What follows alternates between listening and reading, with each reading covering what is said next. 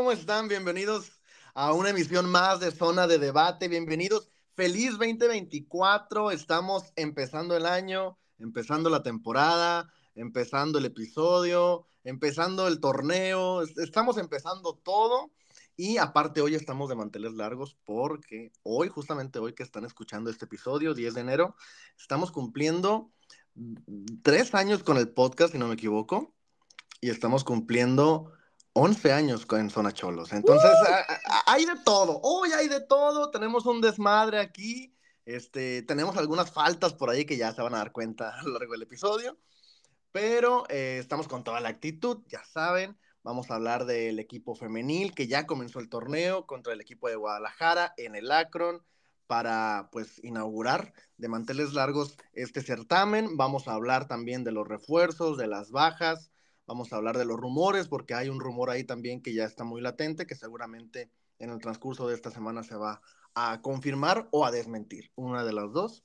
Yo creo que a confirmar, pero ya lo hablaremos más adelante y hablaremos al final del episodio del conjunto varonil, de lo que viene contra América, de las bajas, las altas también, y la poca, mucha o lo que sea de expectativa que tengamos del conjunto de Miguel Herrera, todavía, todavía de Miguel Herrera. Pero bueno, mi nombre es Raúl Anduro, zona de debate, séptima temporada. Lo hablábamos en la interna, la cuarta de la panelista que les voy a presentar, Dulce Reyes. Dulce, ¿cómo estás en este inicio de año, inicio de todo? Mira, empezando con que hay de, decir que hay de todo, menos este uno de los compañeros, ¿no? Pero ese es otro tema.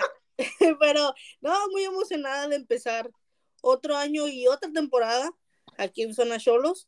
Y más de hablar de, de las perrísimas y ver qué pasa con ellas, porque vienen cambios, vienen cosas, y, y, ojalá todo sea para mejorar, pero pues vamos viendo, ¿no? Conforme pasa la temporada y el año conforme pasan las cosas, vamos a ir viendo qué sucede. Se renovó el contrato de Juan Romo, que lo hablamos en la última emisión. Hace, Dulce, hace mes y medio que no grabamos.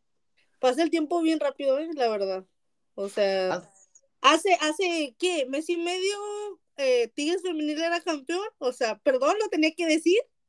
O sea, porque mi pecho no es bodega. Y yo dije que iba a quedar Tigres Femenil campeón. Y ahora con una nueva incorporación no tan despistada, ¿no? Pero bueno, aquí son a Cholos y vamos a hablar de los perrísimos. Pues muy, muy hermosa la incorporación. Muy hermosa esa incorporación. Correcto, es correcto. Eh, eh, también es correcto, dimos pronósticos en aquel entonces. Yo me fui con, con, creo que todos dijimos que América Tigres iba a ser la final femenil.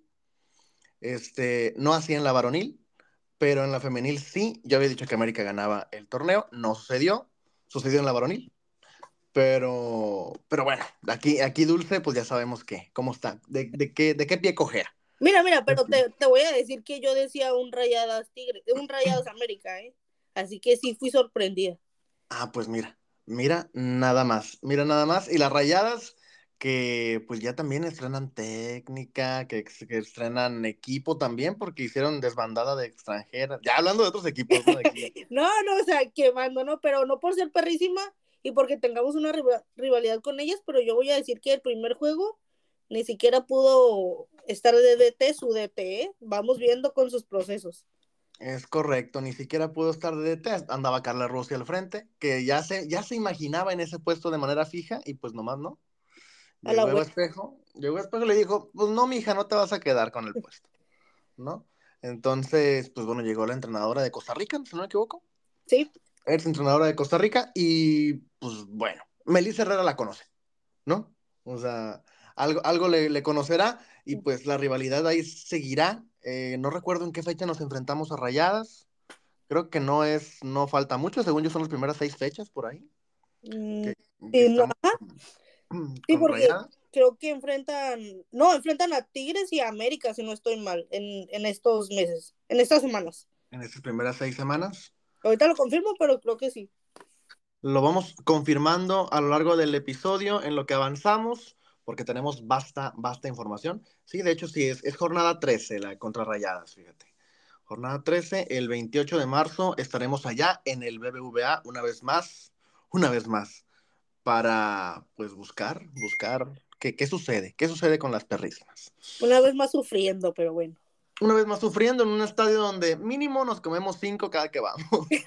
pero es que se dice que si no duele no se disfruta, entonces es correcto, pues nos encanta, nos encanta el pedo también. Nos encanta el pedo, nos encanta ir al BBVA, pero yo creo que sale mejor que no vayan y perder por default 3-0 a ir y perder 6 a 2, ¿no? O sea, una cosa así espantosa. Mira, pero ahorita tenemos ofensiva matona, así que.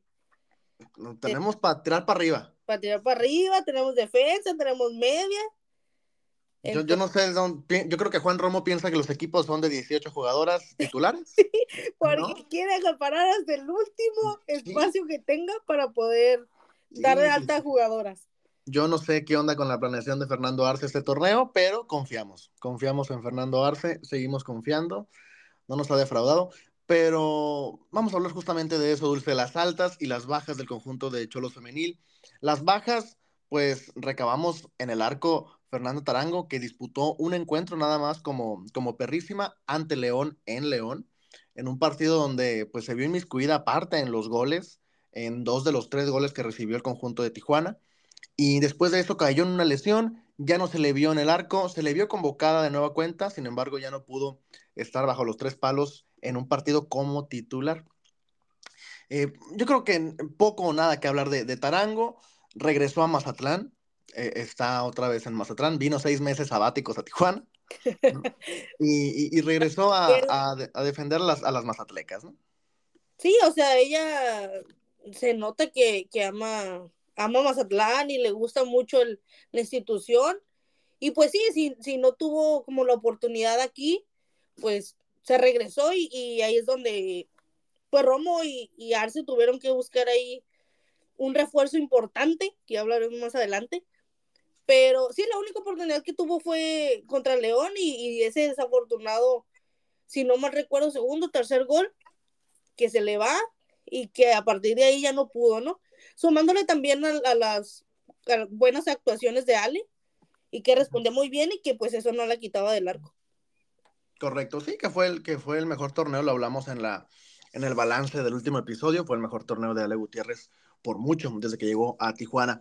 Eh, Tarango, pues ya se jugó la primera jornada, no disputó el encuentro con Mazatlán, lo disputó eh, Lozoya, que bueno, es arquera de rayadas, ¿no? Sigue en el banquillo, pero ahora en Mazatlán, una competencia pues más férrea con la ex arquera de Monterrey.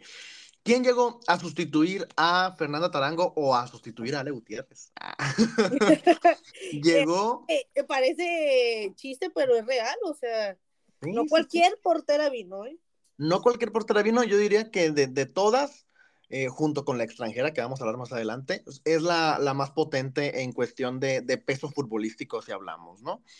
Eh, llegó, pues, Isayana González, nada más y nada menos, así como usted lo escucha, la ex arquera del Cruz Azul, que, bueno, seleccionada nacional, que, que, o sea, 27 años, está en un buen momento, y que aparte ha sido, pues, pieza de deseo por varios equipos durante varios torneos y que llega al conjunto de Tijuana, que ya debutó como Quintle, pero lo vamos a hablar más adelante, ya en el balance del partido.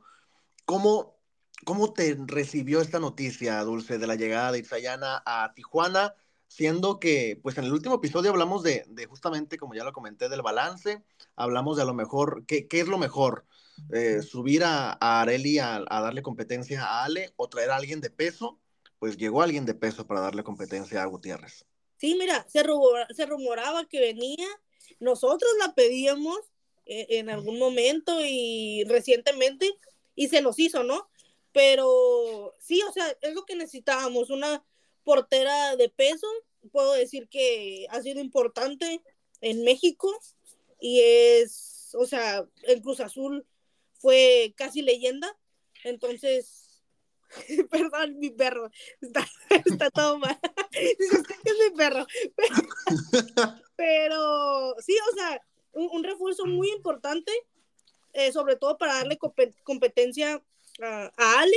No tenemos una, un recuerdo bonito de ella porque fue la que se enfrentó contra Cholas, contra Cholos femenil, y fue que cinco goles.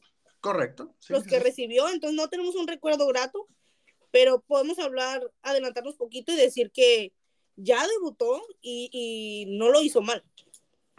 No lo hizo mal ante un gran rival aparte, ¿no? Que es el conjunto de Chivas, de Chivas de, del flaco Spinelli.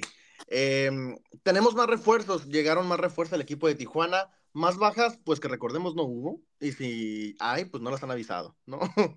Entonces... Normalmente eso sucede, ¿no? Para la gente nueva, la gente que, que espera que se anuncie una salida, el nah. club nunca lo anuncia, solamente son las jugadoras o se van así en silencio. En silencio por la puerta de atrás, a escondidas, sí. por la sombrita. Así es. ¿Quién más llegó al equipo de Tijuana? Llegó nada más y nada menos que la primer refuerzo que se confirmó, que es Daniela Carrandi, delantera de 23 años, viene directamente del Atlético de San Luis, viene con números no tan favorables para ser una delantera, sin embargo, pues viene también de ser una de las eh, constantes titulares en el conjunto de Atlético San Luis, tanto con Ferza Mayoa como con anterior técnico que estaba en el conjunto potosino. ¿Cómo, cómo ves eh, esta llegada de Carrandi a sumar a la ofensiva Dulce y al mismo tiempo, pues darle otro aire, ¿no? No nos quejamos un poquito del torneo anterior de que eh, estaba bien distribuido el tema de los goles, que era un bonito desafío para Juan Romo, el tema de, de la delantera, y pues llegó alguien más como Carrandi, ¿no? Sí, mira, yo siempre voy a decir que entre más competencia mejor. Y como que a, a Arce le gustan esos equipos, ¿no? Se trajo a, a también a Izaguirre, uh -huh. a, y eh, personas importantes de, de, esos equipos. Y lo, lo, sentimos muchísimo, pero pues así es esto.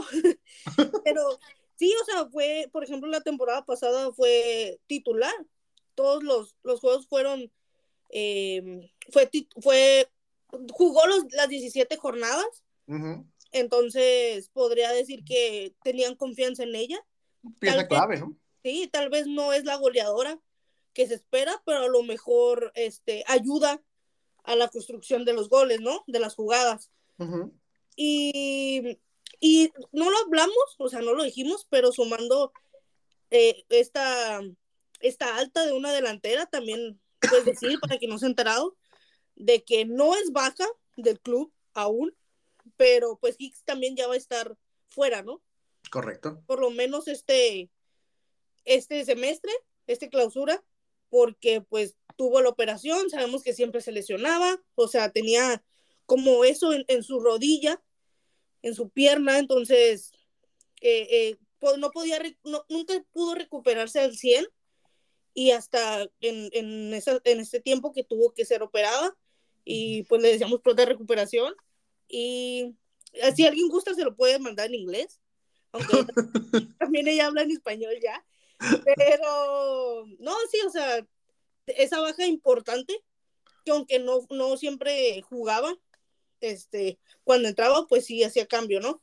Entonces yo creo que eso Arce lo consideró para estar contratando o estar buscando a más delanteras. Más delanteras, tenemos a una más adelante también que vamos a hablar, que vamos a dejarla al último, porque es el rumor que ya está más para acá que para allá, diría yo. Eh, ¿a, ¿a, dónde más vamos? Vamos con el tema de Viviana Quintos, que llegó también en el conjunto de Tijuana. Lateral o central, ambas posiciones las conoce bien, ya debutó también, así como Carrandi debutó, pero ella como suplente, entrando desde el banquillo. Debutó también Quintos como titular y viene de, directamente del conjunto de universidad, donde también era pieza recurrente, donde también llegó a ser convocada en algún momento a selección nacional, donde también eh, pues se le lloró ahora con la salida por ser de las jugadoras, según comentarios de la misma afición Puma, pues que más garra le ponía al equipo, ¿no? Sabemos que Pumas no es un conjunto recurrente en liguilla, sin embargo, pues los, los, equipos o la afición suele pues involucrarse con las jugadoras en un tema de, de pasión, de, de, estar ahí, ¿no? De meter la pierna y demás. Y Quintos es una de las que se le conoce justamente por eso. Y ahora viene a ser perrísima. ¿Cómo la, cómo la ves? ¿Cómo viste su incorporación? ¿Y qué, qué balance general le das a, a Quintos en, en, esta llegada a Tijuana Dulce? Mira, me gusta y este, voy a decirlo, pero más adelante de, de su participación en, en el, la primera jornada, pero en planos generales sí es lo que yo también me percaté, que la gente eh, lamentó mucho su salida de, de, Pumas y entonces eso habla bien porque se entrega, ¿no? Y es lo que también un poco pedimos de este lado. Y sí entregarse, pero también ser como, como en, el momento que tenga que hacerlo, ¿no? Y la gente hablaba muy bien de ella y esperemos nos, de, nos ayude mucho. Está registrada como defensa lateral junto con otra jugadora que vamos a mencionar ahorita y eso ayuda muchísimo porque... Porque no había. No había, o sea, no teníamos. Entonces, por ejemplo, con la salida de, de Leila, si no estoy mal la temporada pasada, ahí nos quedamos con un fondo de, de, banca sin, o sea, un hueco. Entonces, lo que está buscando Arce o lo que buscó Arce fue llenar esos, esos huecos, ¿no? Porque a veces le, le tocaba a Romo maniobrar o, o ver a ver cómo le movía para poder llenar esos huecos que, que cuando los jugadores ya no te dan, pues tenías que improvisar. Sí, pues llegamos a ver simplemente a Kim Hernández en ocasiones como lateral después de, del banquillo directamente. La llegamos a ver, llegamos, bueno, a ver, Funk naturalmente era central y le hemos visto ya más lateral. ¿no? También por la falta de laterales en el equipo de Tijuana. Ahora nos invadimos de laterales porque las tres jugadoras que, tanto Quintos como las próximas dos que vamos a mencionar, pues vienen registradas en paquete como laterales, aunque esta jugadora, que vamos a darla de una vez a conocer, que es Patti Jardón, eh, yo la conocía más como una volante por, por izquierda, sin embargo aquí me la, me la, me la enjaretan como lateral, ¿no? Este, pero bueno, pues también, también no, no, hay ningún problema. Siento que es, cumple esta función como, como Dulce Alvarado, ¿no? o sea, como que te cumple la función de que puede ser lateral, puede ser extrema, puede ser volante, todo por la, todo por la banda. Eh, y bueno, llega el equipo de Tijuana también, Pati Jardón, eh, directamente de Toluca, donde pues bueno, tuvo también todos los partidos como titular o la mayoría de ellos disputados. ¿Cómo va esa Pati Jardón en el equipo de Tijuana? Mira, yo tengo un dato ahí que, que pues viene de procedente de Toluca, ¿no? Pero antes debutó con Pumas. Correcto. equipo que, que, contra el equipo que debutó fue contra Cholas. O Correcto. sea, el 19 de agosto del 2017, hace poquitos años nada más. Entonces, las casualidades no son casualidades. y, y, pues sí, ya la tenemos como perrísima. Y sí, o sea, podría ser una Dulce Alvarado y que te corra de una cancha hasta allá Chapultepec o allá fundidora, fundidor. Ah, no, bueno, ah, no, bueno, seguimos pensando, seguimos pensando en Nuevo León. No puede ser posible. Por allá muy lejos. Sí, muy lejos. ¿Qué saben allá? Sí, lejos, lejos, lejos. Así dejémoslo, allá así dejémoslo. Rosarito, allá por Rosarito. Correcto, claro, sí, Rosarito, ¿no? No puede ser posible. No puede ser posible esto. No, pero es una, ya lo he comentado junto con, con, eh, con Quintos, una incorporación importante para llenar esos huecos, ¿no? Y, como te decía, o sea, jugadoras importantes para el club en el que estaban y que pues vengan a aportar a la institución. Sí, que normalmente titulares, ¿no? Regularmente titulares o disputando todos los juegos, jugadoras que pues eran piezas claves en los conjuntos. Pumas y Toluca, ya Pumas en quintos y Toluca ahora con, con Jardón, este, pues equipos que ya han estado más cerca de la liguilla, ¿no? Que suelen ser 8, 9, 10 y que están ahí peleando por la clasificación. No así la siguiente refuerzo, Ana Mayela Peregrina. Ay, qué bonito refuerzo. Este, una jugadora de 20 años de edad que tiene 37 minutos disputados en primera división, que llega también registrada como defensa lateral y que viene del conjunto de Santos, un conjunto de Santos que lleva rato, ya yo diría que año y medio, tal vez desde que Dulce está en zona de debate, eh, dando, dando un poquito de pena al conjunto de Santos. Y, pues ahí le tocó el, el debut y la despedida a Ana Mayela Peregrina, que, que, bueno, yo recordaba, Santos llegó a ser un equipo que competía hace dos años, Dulce. Sí, claro, o sea, era de liguilla y no estaba en octavo lugar, ¿eh? Te jugaba de sexto, quinto, o sea, y así pasaban a liguilla. No, no llegaban a otra... A otra instancia. A otra instancia, pero sí era un equipo que te competía y que llegaba a liguilla. Sí, ¿qué, qué, qué, ¿cómo se desdibujó Santos? O sea, ¿en qué momento Ahora lleva dos años en el sótano del 15 para abajo y este torneo lo empezó pues siendo goleadas por, por Toluca, si no me equivoco. Sí, o sea, y te, influye mucho el, que se fueron sus jugadores claves, ¿no? Una jugadora se fue a Chivas, otra a Tigres, otra a Toluca. Entonces siento que esa columna está un poco deshecha. Se fue el DT. Entonces siento que no lograron, no han logrado pues esa unión o, esa estructura base que les ayude a, a subir su nivel. Pues sí, les, les llegó una entrenadora que, bueno, a ver, es, buena entrenadora. Estamos hablando de, de, Carla Maya, que, bueno, estuvo en selección nacional también hace poco, inferiores, pero estuvo por allá. Y también como entrenadora inferiores en Atlas. Pero se desdibujó completamente el conjunto de Santos. Ahora solemos verlo en el sótano, eh, junto con Mazatlán, ¿no? Que ya son los equipos recurrentes por ahí abajo. Y de vez en cuando el Puebla y de vez en cuando por ahí el, conjunto del, pues también hasta, hasta de San Luis últimamente, ¿no? Que la pasó, la pasó no tan bien con Samayoa. Sí, claro, o sea, de Necaxa ya no puedes hablar porque ya ganaron, ¿eh? de Necaxa ya ganaron y ganaron de visita. O sea, de ellas ya nos vamos a hablar. Con mis niñas de Necaxa no. No, o sea, Necaxa empezó con todo ganando la Cruz Azul de visita. Que, o sea, se les fue el entrenador acosador, ¿no? Y... Gracias a Cristo y a las redes sociales. Y mira, empezaron ganando el, el primer partido del torneo. Ojalá, ojalá por el bien de la liga que, pues sigan disputando partidos y que sigan siendo pues competitivas, ¿no? Que es la idea con... Y que les compitan a, los equipos fuertes y a Cholos también para que vean que no hay que demeritar a ningún equipo. Es correcto. Pero bueno, pues llegó Ana Mayela Peregrina, Dulce. O sea, era el punto. Creo que nos se dio a entender qué significaba su refuerzo, con todo el respeto del mundo que nos merece, pero 37 minutos en primera división y llega el equipo de Tijuana, pues sin mucho bombo, sin mucho platillo, sin mucho que contar. No, es lo que te, comentaba y comentábamos a la interna, ¿no? Que no, no sabemos si quiere Romo o Arce en algún momento hacer un, un, equipo menor o un segundo equipo de, este, de, de edades más chicas cuando ya sub-19, pues ya no sea sub-19, o más adelante, no sé, pero le estoy tratando de buscar esa razón, ¿no? Quiero pensar que es por eso y no que fue como un refuerzo urgido de querer llenar todas las actas de altas que tenía la mano Arce. Correcto. Sí, esto, está raro ese movimiento, definitivo. Y el último refuerzo oficial al momento, pues es un regreso, es un comeback que tenemos en el equipo de Tijuana después de un lapso de, ay, todavía recuerdo cuando grabamos aquellos episodios, que decíamos, ¿qué, ¿qué, pasó? ¿Qué pasó con ella? ¿Por qué ella no es convocada? Si era titular, que, que tenemos todo un desmadre ahí.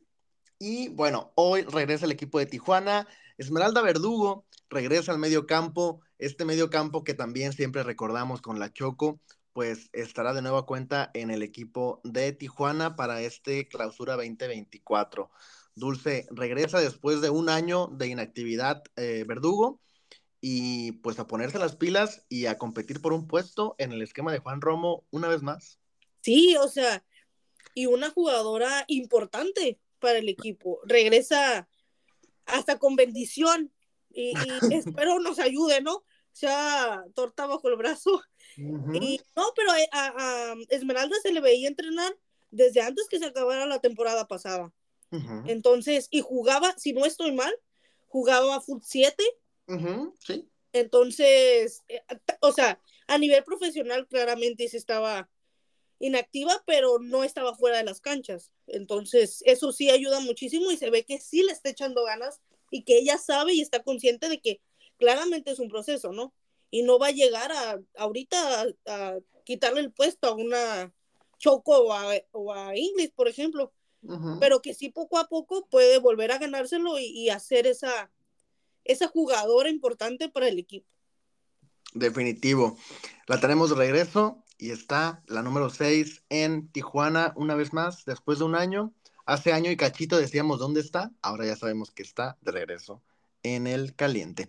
Y, Dulce, tenemos que hablarlo, tenemos que hablarlo porque el chisme nos llama, el rumor también, y todo indica que el refuerzo bomba del equipo de Tijuana en este clausura 2024 va a ser extranjera, va a ser de Panamá, va a ser exjugadora de Pachuca y se va a llamar Marta Cox.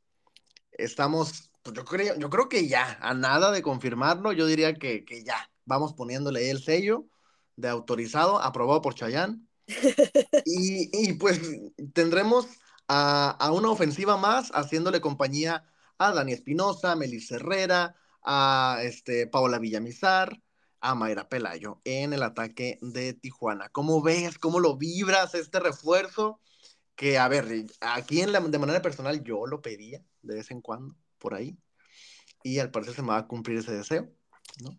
Eh, que va a llegar al conjunto de las perrísimas. ¿Cómo, cómo lo visualizas el, el, equipo de Tijuana con Marta Cox en el ataque? Mira, Arce anda muy Santa Claus, muy Reyes Magos, que nos trajo Chayana y te van a cumplir la de Cox. Tengo, te voy a ser sincera y ya te lo comenté, tengo sentimientos encontrados. Esperamos no quedar como payaso y que, y pues si, si se rumora, se dice, se tuitea, este, pues que sea verdad, ¿no? Y ya con su llegada, o sea, claramente es una jugadora importante, sí, porque en Pachuca con, con Charlene, con Jenny, o sea, hacía buena dupla hay algunas actitudes que en lo personal yo, Dulce Reyes, no me gusta de ella, ya en el, en el momento, ¿no? del juego, eh, la calentura del juego, el, el, el, el, no sé, hay actitudes que, que, no me parecen del todo. Y también se robaban muchas cosas a la interna en vestidor. Entonces, si bien este, el equipo de Cholos ahorita no, o sea, no podemos decir que es un equipo perfecto e, en, en tema de, del ambiente, ¿no? Porque como siempre, pues va a haber diferencias. Pero sí, eh, después de una salida, que todo el mundo se salida, el equipo se miró más unido. Entonces, sí, esperemos no se llegue a, a cambiar eso con cualquier refuerzo que llegue, o sea, que haya llegado o que llegue, porque al final los refuerzos son para eso, ¿no? Para sumar lo que ya tienes. Entonces, pues si se hace que aporte al equipo más positivamente que negativamente. Ojalá que así sea. Marta Cox llegaría con 50 partidos disputados en Pachuca, en Tuzas directamente, con 11 asistencias y 9 goles. Tan solo el torneo pasado, pues jugó 14 partidos y anotó 5 goles con 2 asistencias. Eh, buenos números para hacer de manera individual. Y si le agregamos el factor Mayra Pelayo, el factor Daniel Espinosa, el factor Paula Villamizar, el factor Melissa Herrera, pues podría ponerse aún más interesante, ¿no? Luciana, o sea. San Juana. San Juana. San Juana. San Juana, este, que, que, que, a ver, yo creo que si viene Cox, viene a ser titular, ¿no? Este, viene a ganarse un lugar. ¿Cómo los va a acomodar Juan Romo? Va a ser otro lindo detalle y pues un lindo desafío para el entrenador de las perrísimas, porque pues estamos hablando de que yo creo que el tridente que no puedes mover de primera instancia, pues es San Juana, Daniela y Mayra, que son las goleadoras del torneo pasado.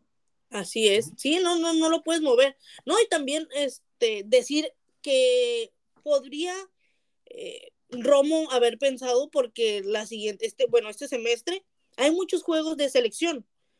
Entonces, en caso de que llegue Cox con su selección, en caso de que Melissa convocada con selección, entonces no te quedas sin jugadoras importantes, ¿no?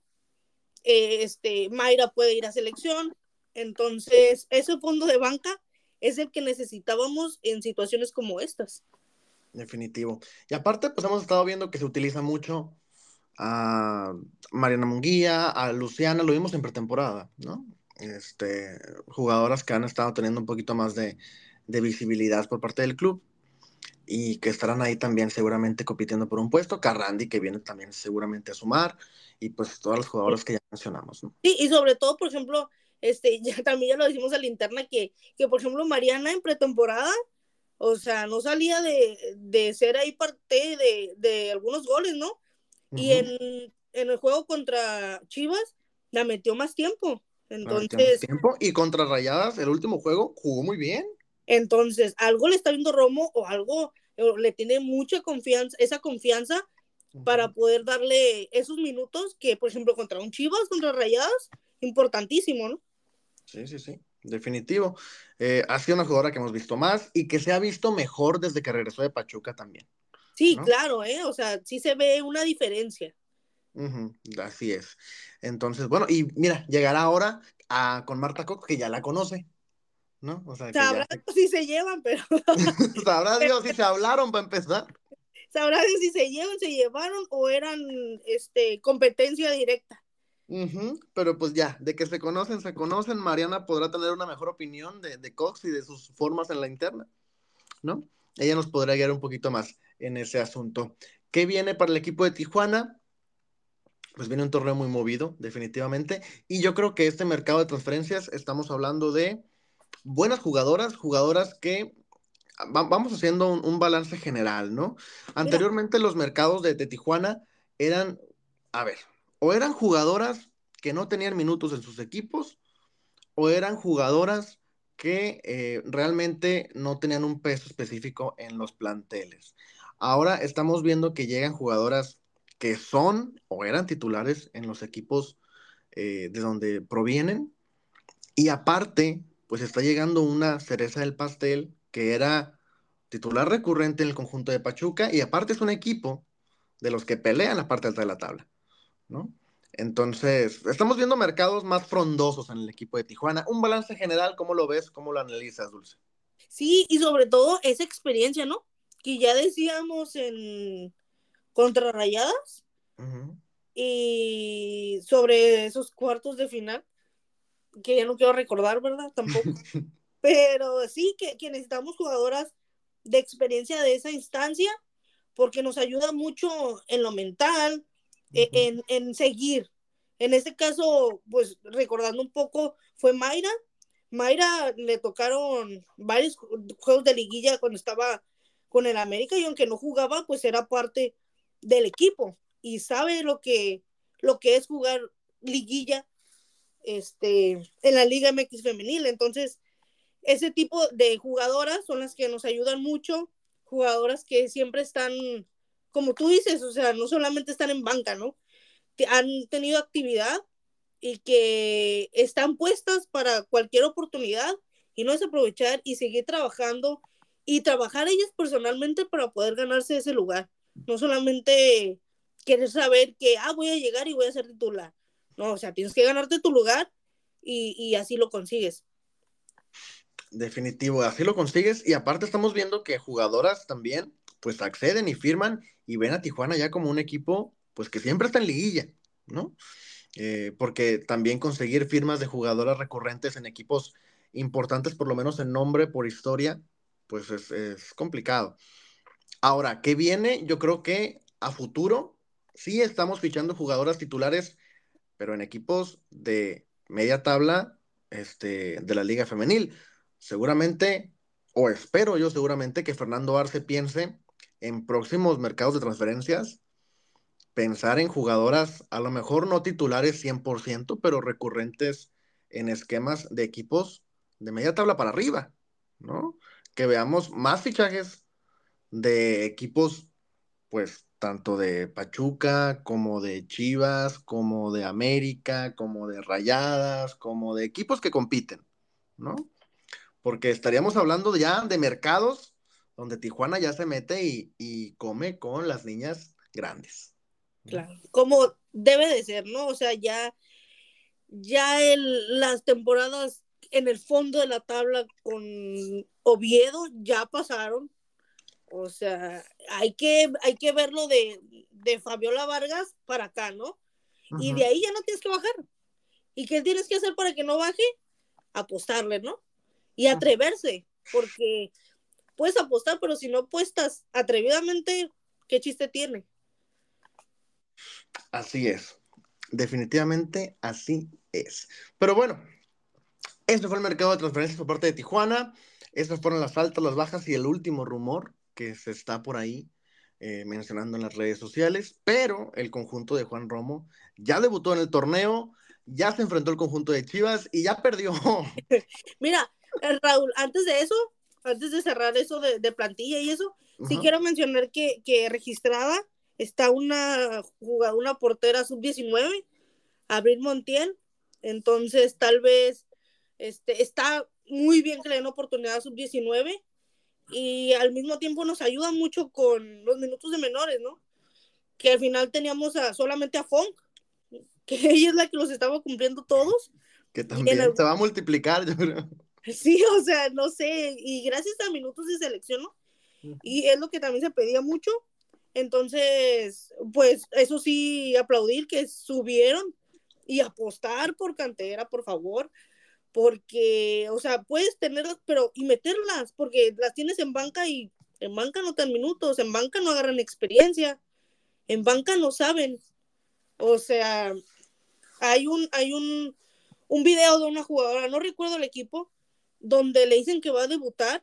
O sea, la muchacha de, si no estoy mal, menor, o si no es, es muy joven, este, con, con una sonrisa en su cara. O sea, de que ni ella se esperaba que iba a debutar. Y queremos a más jugadoras así, porque en algún punto pues cambia la generación y va a cambiar todo, ¿no? Y también hablar de las renovaciones. no. no. Bueno, nada más mencionar. Este, se renovó a Litsi Esparza. ¿Cómo? Que aunque no ha tenido actividad, esperemos que ya las temporadas pasadas pues había sido operada. Se renovó en el hospital, yo creo. Había estado en rehabilitación. Entonces vamos viendo. Y a Bianca Mora. Entonces tuvo un torneo muy bueno. Entonces, muy, muy bien por esa renovación con Bianca Mora. Y nada más era lo único que quería hablar. Anuncios parroquiales. Anuncios parroquiales. Anuncios parroquiales. Abril Montiel, que a ver, si ustedes se van a la hemeroteca, a la biblioteca de, de, Zona Cholos, habrá por allá en el 2020, si no me equivoco, 2021 tal vez, un episodio de sesiones con Tatiana Miranda, ex entrenadora del conjunto en ese entonces, sub-17, eh, donde menciona a Abril Montiel, donde menciona sus capacidades, donde menciona que es de las jugadoras, o que era en ese momento, más resilientes y más importantes para el conjunto de Tijuana en fuerzas básicas, junto con Mariana Andonaegui. Entonces, pues vale la pena, yo creo, rememorar ese, ese episodio. Échenle un ojo por allá, haciendo promoción de una vez, aprovechando. y pues ahora la tenemos en el primer equipo, como ya lo menciona Dulce. Y el tema de las renovaciones, híjole, qué pena, la verdad. O sea, lo de Bianca muy bien. Lo de Bianca muy bien. Eh, como dices tú, gran torneo, empezó como titular, de nueva cuenta. Pero, pero lo del Lipsy sí, sí, qué onda, oye. Oye. Es como si me regresas a, un mercado bien chingón y me regresas a Rosa Guiar. Sabía que ibas a hablar de O sea, no se vale. No se vale. Pero bueno. Ahora sí, retomando el tema, el equipo de Tijuana regresó a la actividad. Clausura 2024 comenzó el torneo y ante el conjunto de Chivas, justamente en la cancha del Acron el pasado sábado, se enfrentaron. Vimos a Irzayana bajo los tres palos como titular, quitándole la, titularidad a Ale Gutiérrez para comenzar el torneo. Vimos a Vivi Quintos como titular, quitándole lugar a Vicky López, selección, Vicky López selección. Vicky López. No se olvida. No se olvida nunca. Vimos también a Bianca Mora justamente con Mónica Alvarado y Michelle Funk, si no me equivoco, para completar la defensa del equipo de Tijuana. Medio campo con la Choco, con Inglis Hernández y al frente Melissa Herrera, San Juana Muñoz, Dani Espinosa y Mayra Pelayo. Em, un partido, pues de jornada uno, ¿no? un partido de Día de Reyes, tal cual. Eh, muy lento, un partido con poco ritmo, un partido para tomar eh, apenas la frescura del, del año nuevo y donde se vio poca actividad en los arcos, diría yo, en ambos arcos. Y las dos, tres opciones que se lograron ver no eran de mayor peligro. Em, el gol cayó ya en la segunda mitad eh, con un equipo de Tijuana eh, que, que, igual Juan Romo intentó todavía después del gol, sacando defensas, metiendo delanteras, o sea, moviéndole al esquema, debutó Carrandi, Vimos también a Mariano Munguía entrar de, cambio. vimos.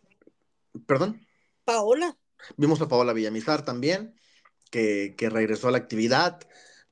Vimos muchos movimientos, le buscó por todos lados, sin embargo, no se pudo concretar el ataque de Tijuana y pues cayó por la mínima ante Chivas en el estado de Jalisco, en el estadio Acro. ¿Cómo viste el juego, Dulce? A grandes rasgos, eh, este análisis de la jornada 1, partido complicado, primero ante Chivas, como siempre lo va a hacer, eh, y más de visitante, pero al final de cuentas yo creo que eh, pues complicado para ambas escuadras, porque el equipo de Chivas también tenía muchas bajas. Así es, ¿no? Y, y, este, como que ya les está gustando mucho ponernos a Chivas de, de, de, arranque. ¿no? Como que, porque también el juego de acá contra, acá de local la temporada pasada estuvo igual. Nada más porque acá fue un empate, ¿no? Se sacó un empate. Pero sí, o sea, juego de jornada uno. Yo siento que ahí Romo quiso ver variantes y quiso cambiar un poco para ver cómo la, incorporar nuevas jugadoras y ver cómo manejaban ahí el juego, que por eso se atrevió a hacer cambios significativos a la salida de Vicky, la entrada de titular de Inglis con Choco. Entonces yo creo que eso fue como su objetivo. Ya cuando quiso hacer cambios, Real estaba un minuto antes ya las jugadoras listas para el cambio y, y les meten el gol, ¿no? Que al final se Alicia Cervantes el, el, gol 130, que un pase de Anet que se lleva a Choco, o sea, antes de, del pase se lleva a Choco y Licha se lleva a tres defensas nada más de Cholos. O sea, a Fong, Bianca y Moni ya no alcanzó. Este, acá Choco me hizo un split, no sé. Pero pues ya, o sea, Sayana ya estaba más por allá que para acá Licha. Entonces, pues por la mínima, ¿no? Sorprendente que, que, también por la misma rotación, yo creo, o, planear cosas diferentes, o no sé si calarla, podría ser la palabra, a Itzayana, que en general, pues como no tuvo tanto, tanto esfuerzo, no, no tuvo que hacer tanto, aunque sí tuvo una jugada ese ahí que salvó con, con pierna derecha de, de Viri, que dije, no, eso ya es gol, o sea, y no, se sacó, alcanzó a sacarla, pero no tuvo mucha exigencia, pero lo poco que tuvo estuvo bien, el gol pues ya no, no pudo hacer más Itzayana, pero en general un juego de, de jornada uno, como muy trabado, muy, muy en la media, o sea, tú lo mencionas, no, no mucho, mucha emoción, digamos, para, para un Chivas Chola, que si me lo das en jornada 9, jornada 10, te, o sea, te podría decir otra cosa, ¿no? E igual un, un, en el minuto 5, o sea, un penalote que no le marcan a... ¿A quién? A Dani. A Dani, o sea, sí, a Dani, pero fue Cassandra. Ah, sí. Entonces, Cas Montero, entonces, un, hay un rodillazo que le dio, llegó tarde, y al final, desde el minuto 5 ya nos están robando, ¿no? Como que a la liga ya les gustó, ya a los árbitros ya les gustó. Ya nos ven feo. Sí, de que Cholos, ah, bueno, ya sabemos qué hacer. Este, pero no, o sea, un, un, partido que se esperaba de esa manera y que al caer por la mínima te puede dar todavía esperanza, ¿no? También hablar de, de las bajas de, de Chivas importantísimas, como lo es Carolina Jaramillo, que sabemos que no estuvo porque fue expulsada en el juego de semifinal, si no estoy mal, contra América. Uh entonces, pues no pudo estar, algunas bajas por lesión, importantes para el equipo de Guadalajara, pero que a la vez a nosotros nos ayudó mucho para que haga estas variantes Romo, ¿no? Y queramos, pues, al caer uno, uno por cero, acá en el juego de, de ustedes que están escuchando el día de mañana, este, contra Mazatlán, pueda seguir intentando y seguir viendo qué es lo mejor o cómo se adaptan ya todas las jugadoras. Así es. Ahora, pues poco nada que hablar de este partido contra Chivas, ya lo dijimos, se perdió 1 por 0 en el arranque del torneo. ¿Qué viene para el equipo de Tijuana? Viene un torneo, eh, y lo hablamos también en la última emisión, Dulce. Eh, el torneo anterior Tijuana de local recibió partidos muy complicados. Fue de los peores locales del torneo. Em, y eh, de visitante, fue el mejor visitante del torneo. ¿No? ¿Por qué? Porque tenía tal vez rivales de media tabla para abajo. ¿Y qué va a pasar ahora? Este clausura 2024, los rivales de media tabla para abajo vienen al caliente.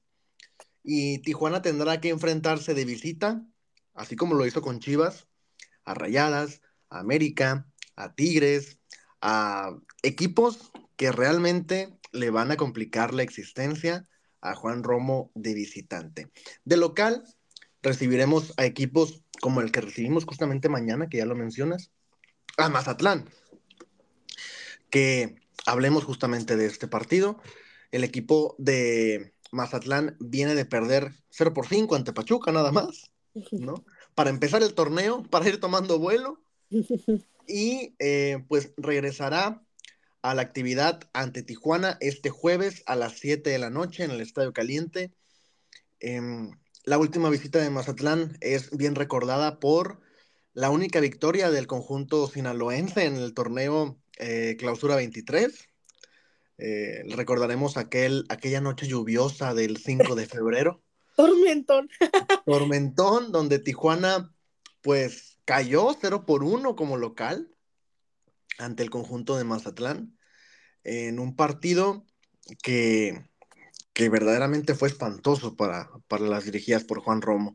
Ahora regresan a Tijuana buscando pues emular esa hazaña y Tijuana deberá, yo creo, viendo el, antecedente de jornada 1 de la goleada de Pachuca, pues hacer lo propio y seguramente ganar, gustar y golear. ¿O qué piensas, Dulce? O sea, el ganar es lo mínimo que se tiene que pedir.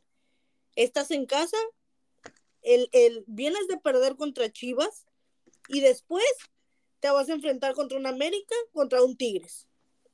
que, no se puede decir porque ya nos demostraron contra Pachuca que se puede ganar de visita contra estos equipos, pero que el, panorama no es favorable. Entonces, sí o sí tienes que sacar puntos, sí o sí, o sea, eres local contra Mazatlán y lo menos que debes hacer es demeritar a ese equipo que viene de ganar, sí, viene de ganar, de perdón, perdón, 5-0, pero pues ya te lo hice una vez y te lo puedo hacer dos. Entonces, y puede presentarse que juegue tarango y puede ser otra cosa, ¿eh? Entonces, lo menos que tienen que hacer es demeritar al rival, salir a jugar como lo saben hacer y, y hacer respetar otra vez, que ojalá y esperemos, lo mínimo también de Cholos esta temporada, Cholos femenil, que hagan respetar su casa, ¿no? Vienen equipos, como tú dices, de media tabla hacia abajo y si los de visita se te van a dificultar, pues mínimo saca los de los de local, ¿no? Tijuana tendría que ser al término del torneo el mejor local del certamen, Dulce. Así es. Y ya, o sea, es lo mismo que mencionamos la temporada pasada. Claro, es el mejor visitante, pero ¿a quién te estás enfrentando?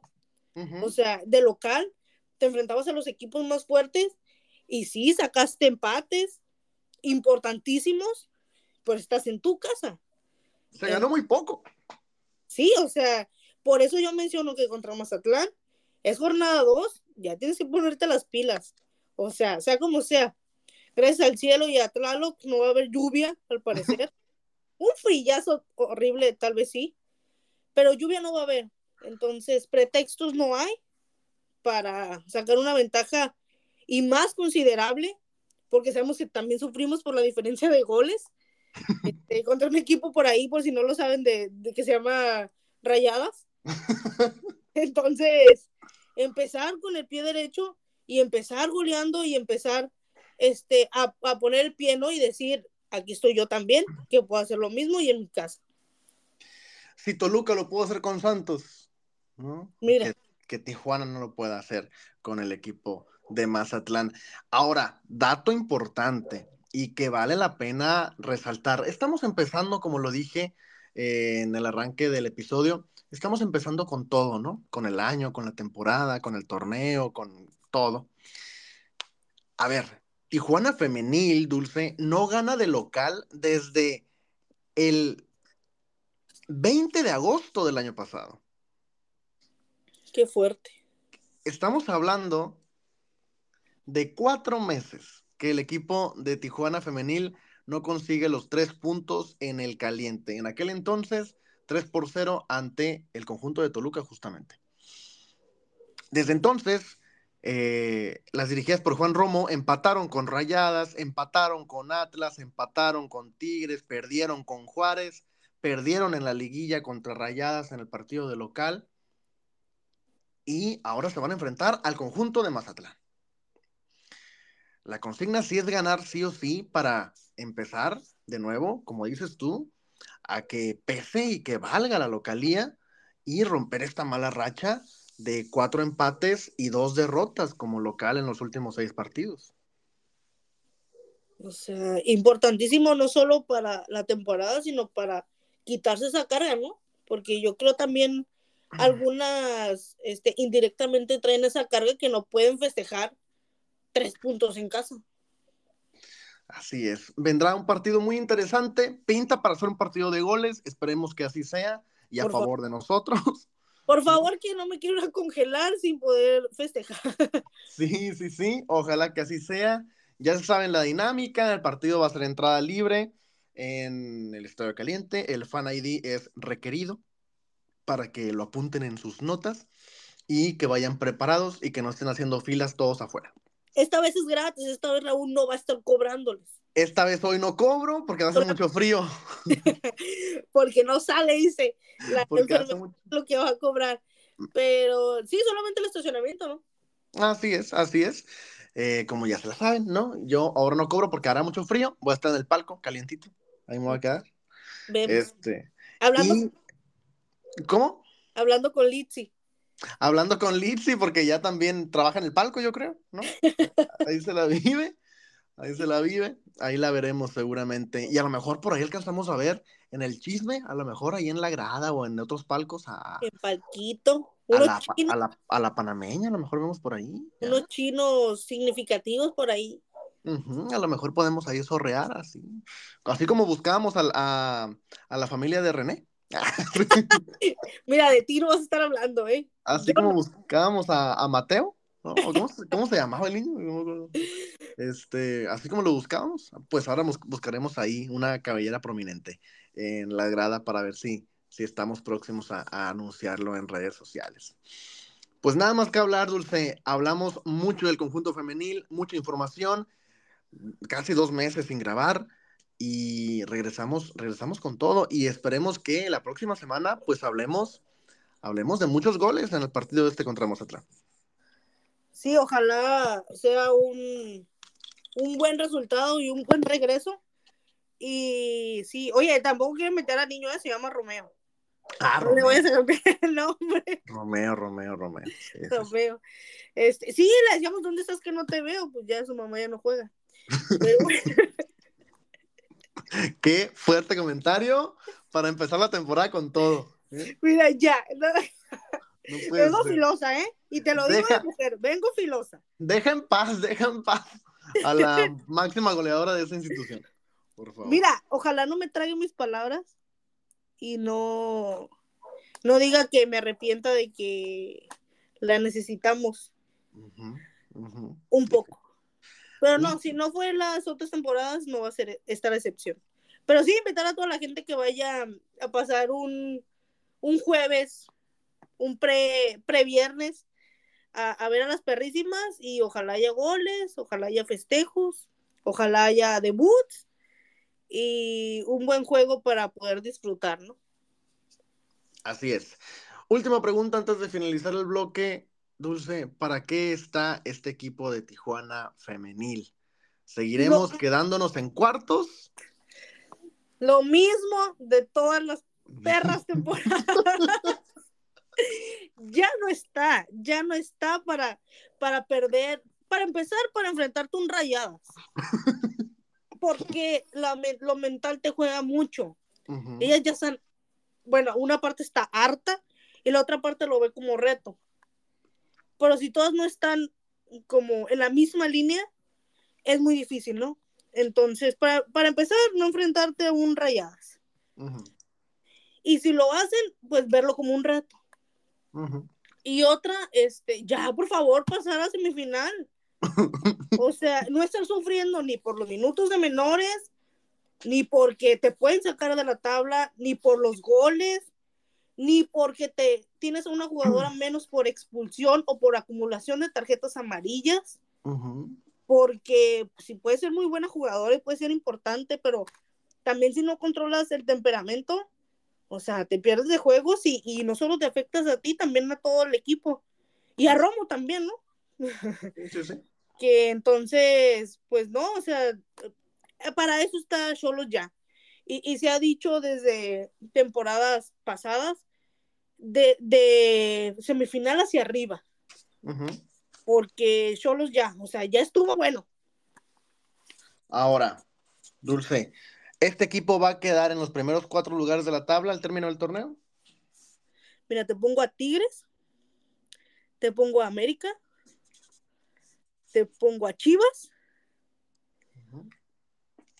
Mira, me voy a arriesgar porque yo soy perrísima. Y te, te puedo decir que sí. Qué fuerte. Porque ojalá no esté mintiendo yo y no quedar payasa. No veo un rayadas. Entonces podría ir, o sea, colarse solos. Pero pues vamos viendo, ¿no? Empezando por los juegos de visita. Vamos viendo. Ahora, este es el, estamos hablando de el tercer torneo de Juan Romo o el cuarto. ¿Recuerdas? Tercero, ¿no? Porque firmó por un año. Ok, ok, ok, ok. Y se venció en diciembre. Ok, ok, ok. estamos hablando, estamos hablando que es el entrenador que tiene más partidos eh, o más torneos dirigiendo al conjunto de Tijuana Femenil. No sé cuántos tenga, tuvo Oviedo, la verdad. No tengo ese dato. Pero mira, más, partidos, este torneo, más partidos ganados, sí, ¿eh? más puntos, eh, claro que sí, y ganados también. Este torneo es, este que comienza, es el cuarto torneo de Juan cuarto. Qué rápido, qué fuerte. Es el cuarto torneo de Juan Romo. Estamos hablando de dos años al frente del equipo al finalizar el torneo. A ver. Hay bastantes preguntas, Raúl. Ahí voy. Ahí voy, y qué bueno que no es tomar, porque si no diría, no, vamos a correrlo nunca. Este, pero, pues si este equipo, a ver, en cuartos de final, el primer torneo te eliminó América. El segundo rayadas, el tercero rayadas. Si este equipo vuelve a quedarse en la línea dulce en cuartos de final, ¿tiene que costar la cabeza o no? El contrato decimos que es por un año, ¿no? o sea, sí, nos eliminó Rayas América. El orden de los factores no altera el producto. Nos han eliminado. Es lo que se sabe. Pero sí hay que ir planteándose qué está pasando, ¿no? O sea, si tú pides jugadoras y jugadoras y te están trayendo los jugadores que estás pidiendo, te están reforzando en caso de que se con Marta Cox, con Itzayana González, con, Melissa Herrera el torneo pasado. O sea, con Melissa, con Pelayo. Llegó Dani también en la gestión Dani, entonces hay que ir planteándose qué es lo que está pasando, ¿no? Porque ya no puedes poner pretexto de que no tengo equipo. O sea, no tengo banca. Entonces hay que ir viendo eso y también, también el cuerpo técnico ver cómo va eso de las lesiones, ¿no? Porque por muchas, por este tiempo también ha habido muchas lesiones y viendo también cómo, cómo se maneja ahí. Pero sí hay que, o sea, si no clasifican o si no dan los resultados que todo el mundo desea y que la institución, yo creo, ya desea mínimo de ellas, ¿no? Porque los hombres ni hablamos.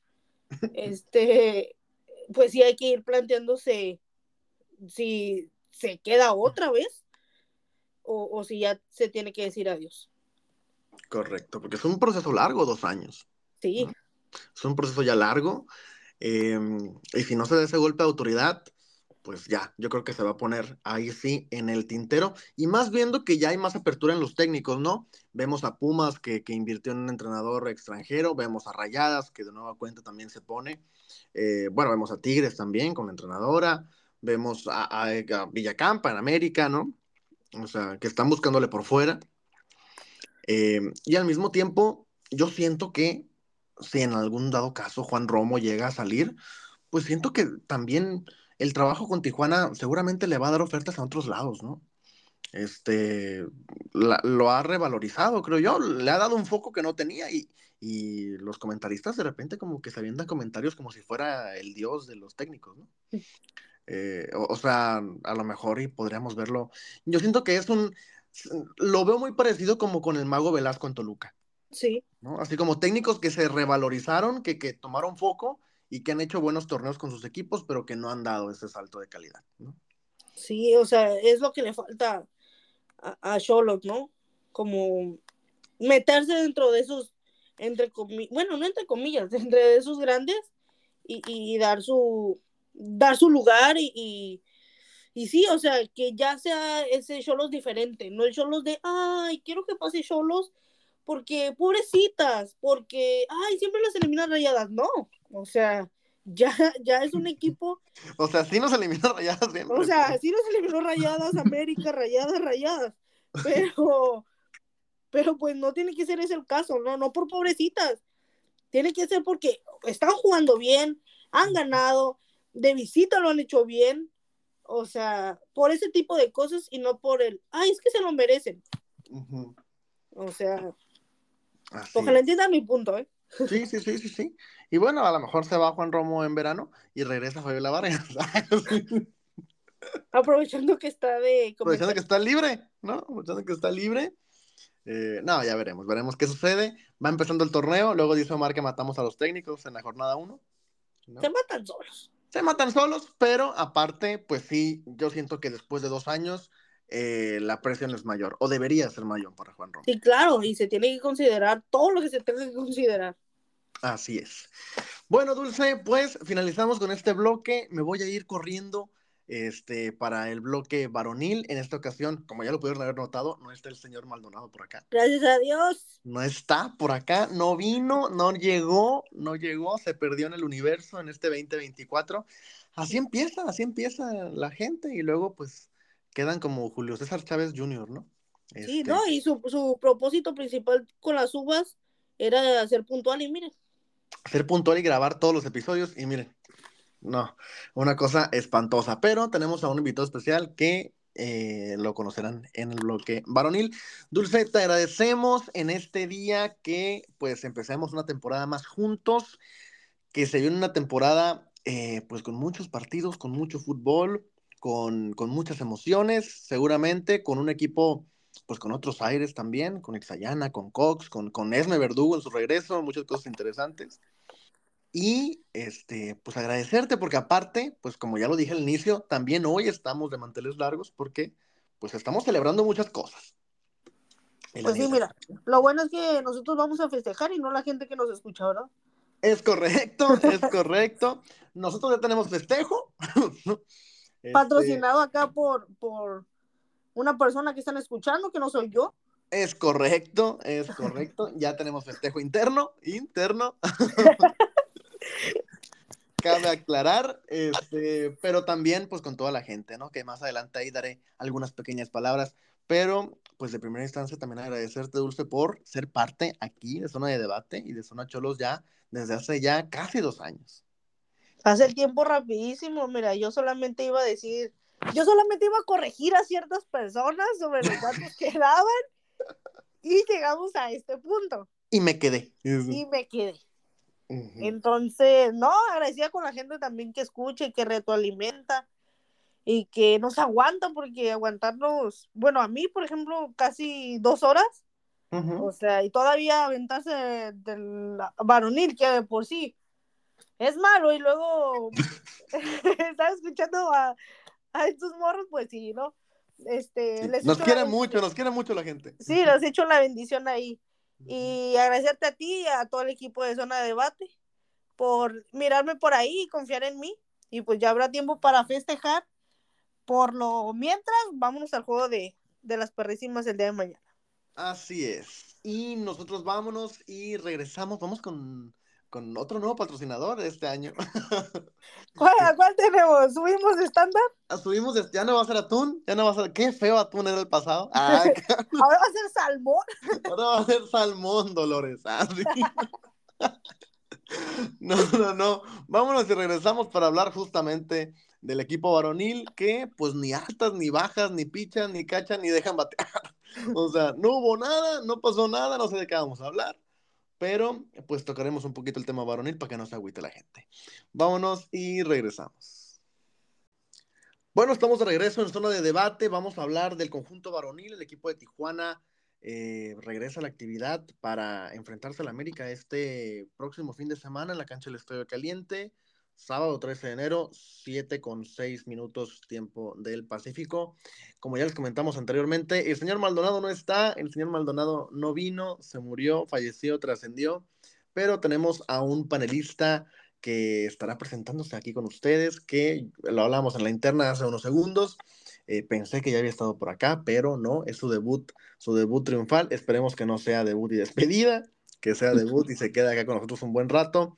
Tenemos a Ricardo García. Ricardo, ya, a ver, si a mí me conoce la gente y me sigue en Instagram, ya te conocen también seguramente por alguno de los mil lives que hemos hecho. Pero, ¿qué onda contigo? ¿Qué hay de nuevo? Preséntate ante la comunidad de Zona de Debate. Ah, pues buenas tardes, es un honor aquí estar contigo pues como tú dices, yo creo que los que te conocen me conocen a mí también, o al menos han escuchado de mí alguna vez, por los lives, por todo. Pues yo soy Ricardo García, aquí, fan de Cholos, como siempre. Aquí, aquí andaremos hablando del conjunto varonil en esta ocasión, en este bloque. Ricardo, pues se ha formado el debate muchas veces en esos lives. Hoy vamos a replicarlo seguramente, vamos a platicar de lo que viene para los cholos, eh, pero ahora pues con con una o con, un, con una gran afición escuchándonos de fondo, de camino a la escuela, de camino al trabajo, en su casa, tirando el huevo.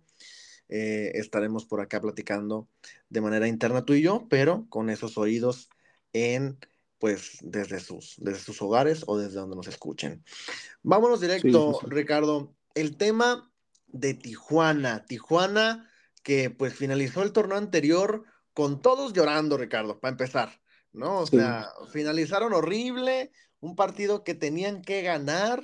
Lo tenían en la bolsa. Que lo tenían en la bolsa en casa contra Pachuca, un Pachuca que no se le da el caliente, un Pachuca que tampoco venía tan bien. Y pues el equipo de Tijuana cayó estrepitosamente, 3 por 2 en el Mictlán, eh, caras largas en ese último partido de la temporada, y pues se perdió la ilusión para estar en liguilla, con Miguel Herrera después de pues todo el año pasado siendo dirigidos por el Piojo prácticamente, porque llegó en febrero a la dirección técnica del conjunto de Tijuana. Ahora, pues con ilusiones renovadas, se dieron bajas como la de Lucas Cavallini, que pues el Piojo lo mató desde la conferencia de prensa en el último partido justamente. Sí, sí, sí. Y pues ya, se oficializó su baja o lo podemos confirmar. Eh, según los rumores, va a estar en Puebla, si no es que ya lo presentaron, desconozco. Ya lo presentaron. Ah, ya también. Sí, sí, con Ormeño, ahí están. Ah, mira, pues ya. Ya está por allá en el conjunto poblano el delantero canadiense, que pues pasó sin pena ni gloria, Ricardo. ¿Qué, qué onda? ¿Qué pasó con Cavallini? ¿Por qué no funcionó nunca? Mm, fíjate que cuando llegó, eh, yo pensé que iba a ser el, o sea, el referente, pues. No te iba a decir que goleador de la liga ni nada, pero yo pensé que, o sea, iba a meter sus golecitos, sus 6, 7 goles.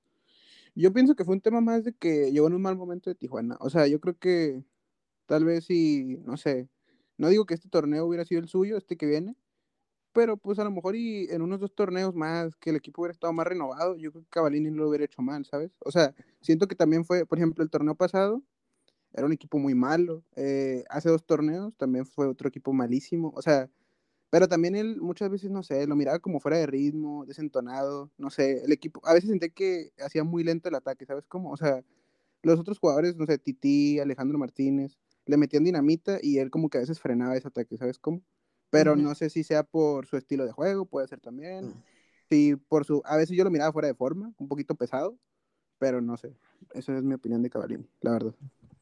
Era, era, se esperaba mucho más de Cavallini, ¿no? En, en Tijuana Yo sí, metió que- dos goles, ¿no? O tres goles. Sí, por ahí, por ahí habrán dado seguramente.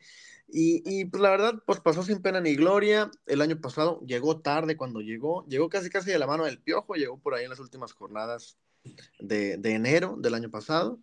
Sí. Este, y, y, pues el piojo también llegó en febrero, o sea, llegó casi casi de la mano. No se dio lo de Cavalini, ya está en Puebla para vivir una segunda etapa allá con la franja. Veremos cómo le va. A ver si no se destapa, ¿no? Como goleador del torneo también. Sí, es que es capaz de que mete 10 goles, ¿no? Allá en. Sí, sí, sí. No, pues si, si Memo Martínez andaba de goleador, ¿no?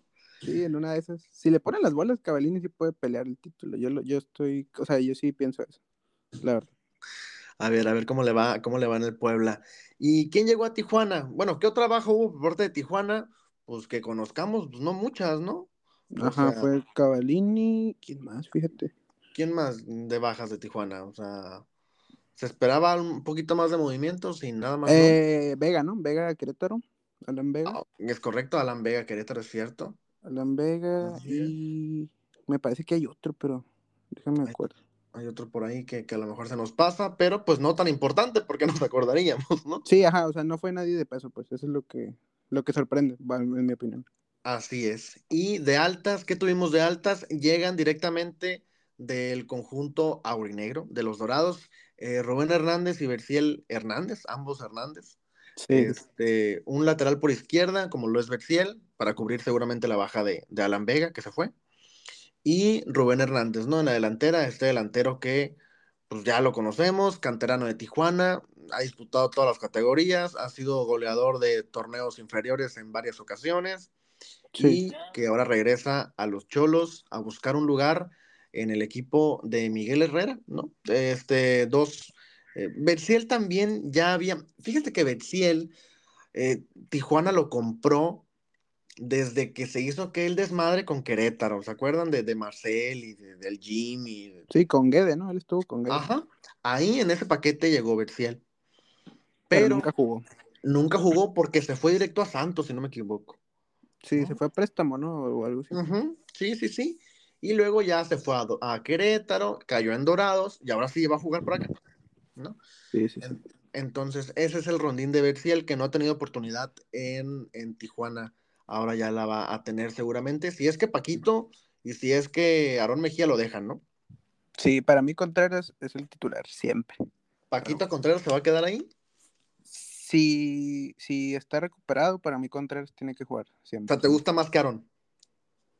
Sí, también puede ser porque Aarón casi no ha jugado, ¿no? O sea, a lo mejor y si juega más, o el torneo completo, puede que ya te diga que Aarón. Pero por lo que yo vi, me gustó mucho más Contreras, la verdad. Pues es- estuvo raro, ¿no? Porque el torneo lo empezó Miguel Herrera con, con Alan Vega como titular.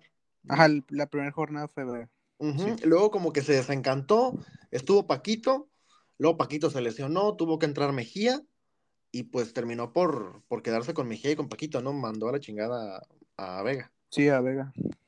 Entonces, pues ahora trae a Berciel, seguramente para que sea, pues también es joven, si no me equivoco, tendrá que 24, 25 años Berciel. Creo que tiene como 26, 27 por ahí. Sí, está en eso.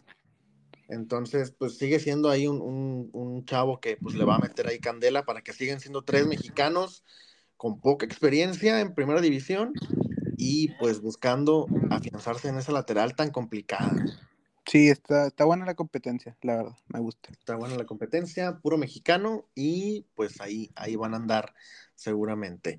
Eh, ¿qué, qué pasó? Pues Rubén Hernández al frente la tiene más complicada, ¿no? Porque tienes a gente como Charlie González, tienes a, a otro refuerzo que llegó, que es Raúl Zúñiga, que viene directamente de Querétaro también, del hermanito.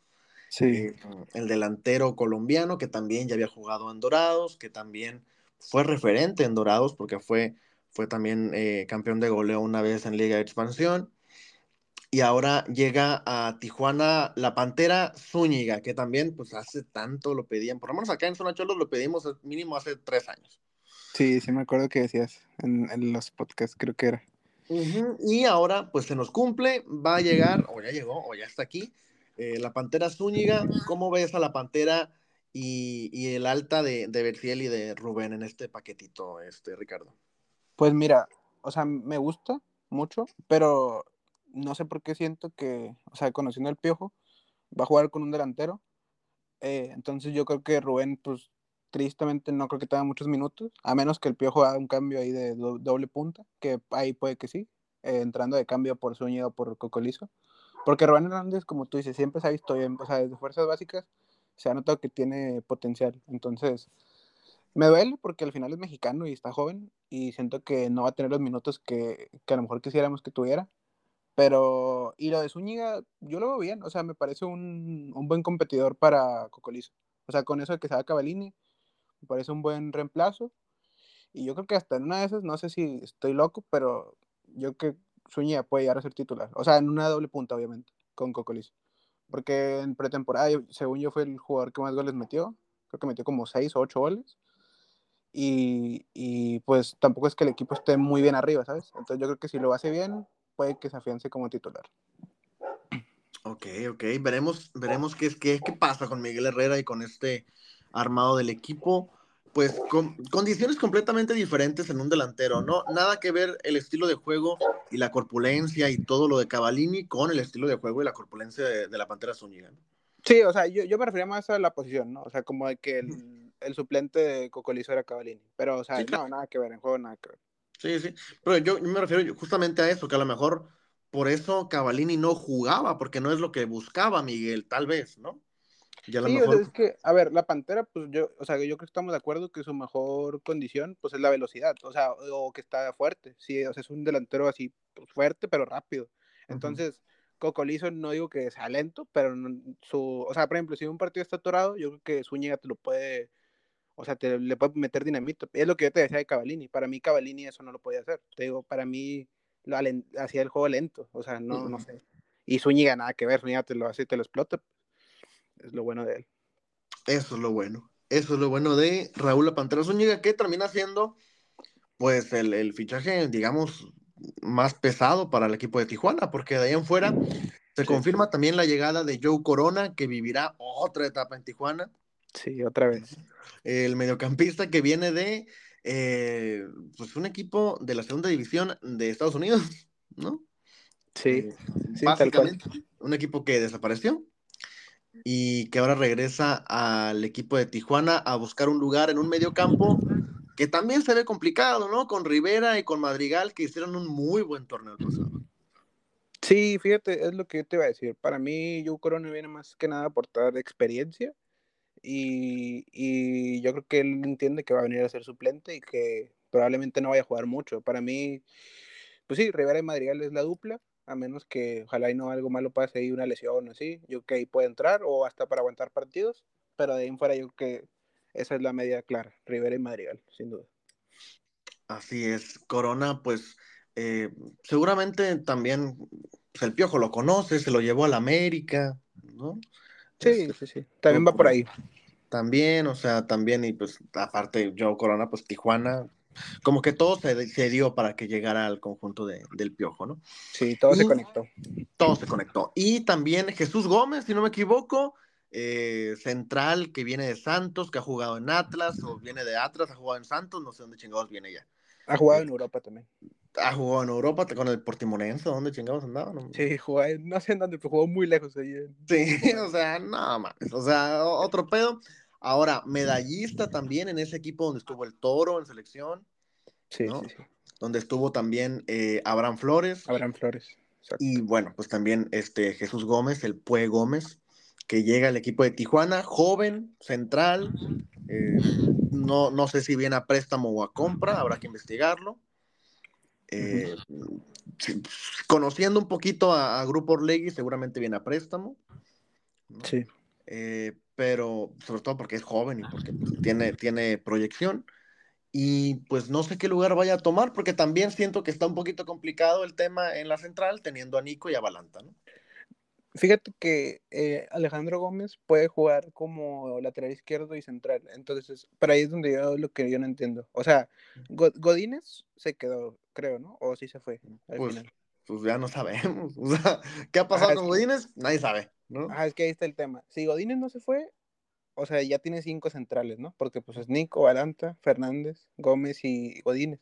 Y si dices tú, bueno, lo vamos a poner en la lateral, pues ya tienes a tres, porque tienes a Betziel, no, cuatro, Mejía, Betziel, Contreras y, Gómez. O sea, para mí si no se va Godínez, ya tienes sobrepoblada esa área, ¿sabes cómo? O sea, y lo peor es que yo creo que si Godínez se queda, o sea, ¿cómo te explico? Para mí Gómez tendría que jugar, o sea, tendría que ser el cuarto central. O sea, para mí sería Nico y Balanta siempre, y ya luego Fernández y Gómez. Y Godínez que se vaya, o sea, Godínez no puede estar ahí, porque te digo, Gómez puede jugar en la izquierda, pero ya tienes tres laterales.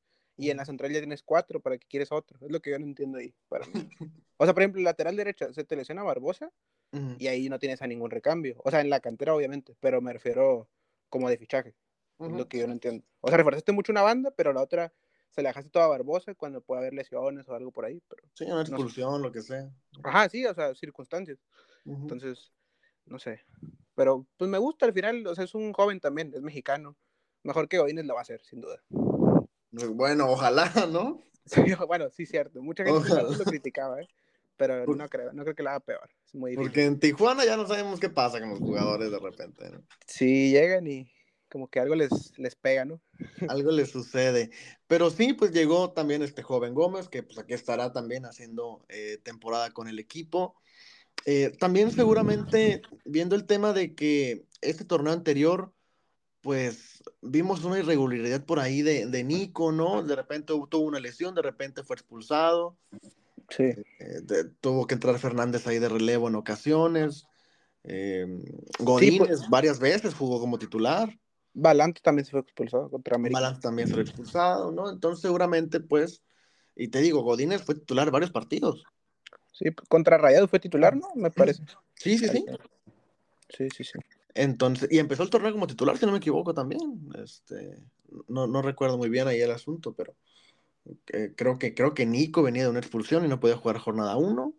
No, creo... que fue el segundo, porque creo que Nico, eh, no, no fue que Nico tuvo un choque contra Pumas o algo así. O sea, y me acuerdo que salió de cambio y no pudo jugar el segundo partido, creo. Ah, y pues jugó, pero no sé si fue Godínez o Fernández, uno jugó ahí.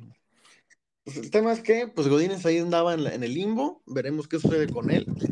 Pero también el asunto es que ya llegó Gómez y que veremos qué puede aportar a este conjunto de Tijuana y, potencializar por parte de Miguel Herrera, ¿no? En estos, en estos refuerzos con tres jóvenes, estamos hablando, Berciel, Rubén y Gómez, y con dos jugadores ya con un poquito más de experiencia, ¿no? Como Zúñiga y Corona. Sí.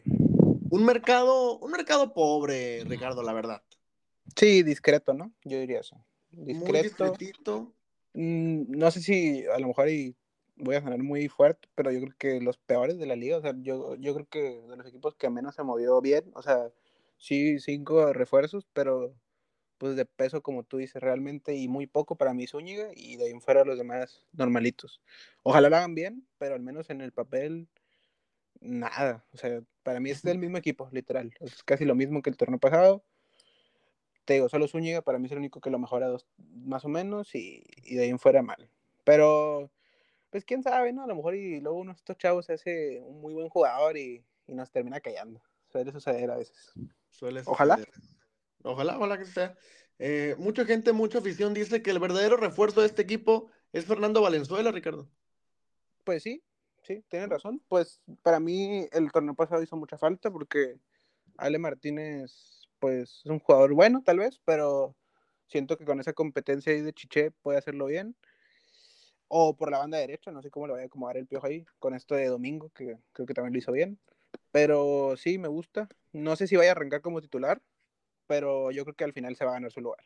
Eso está claro. Veremos qué, qué utiliza Miguel Herrera para enfrentar a la América, que hablaremos más adelante.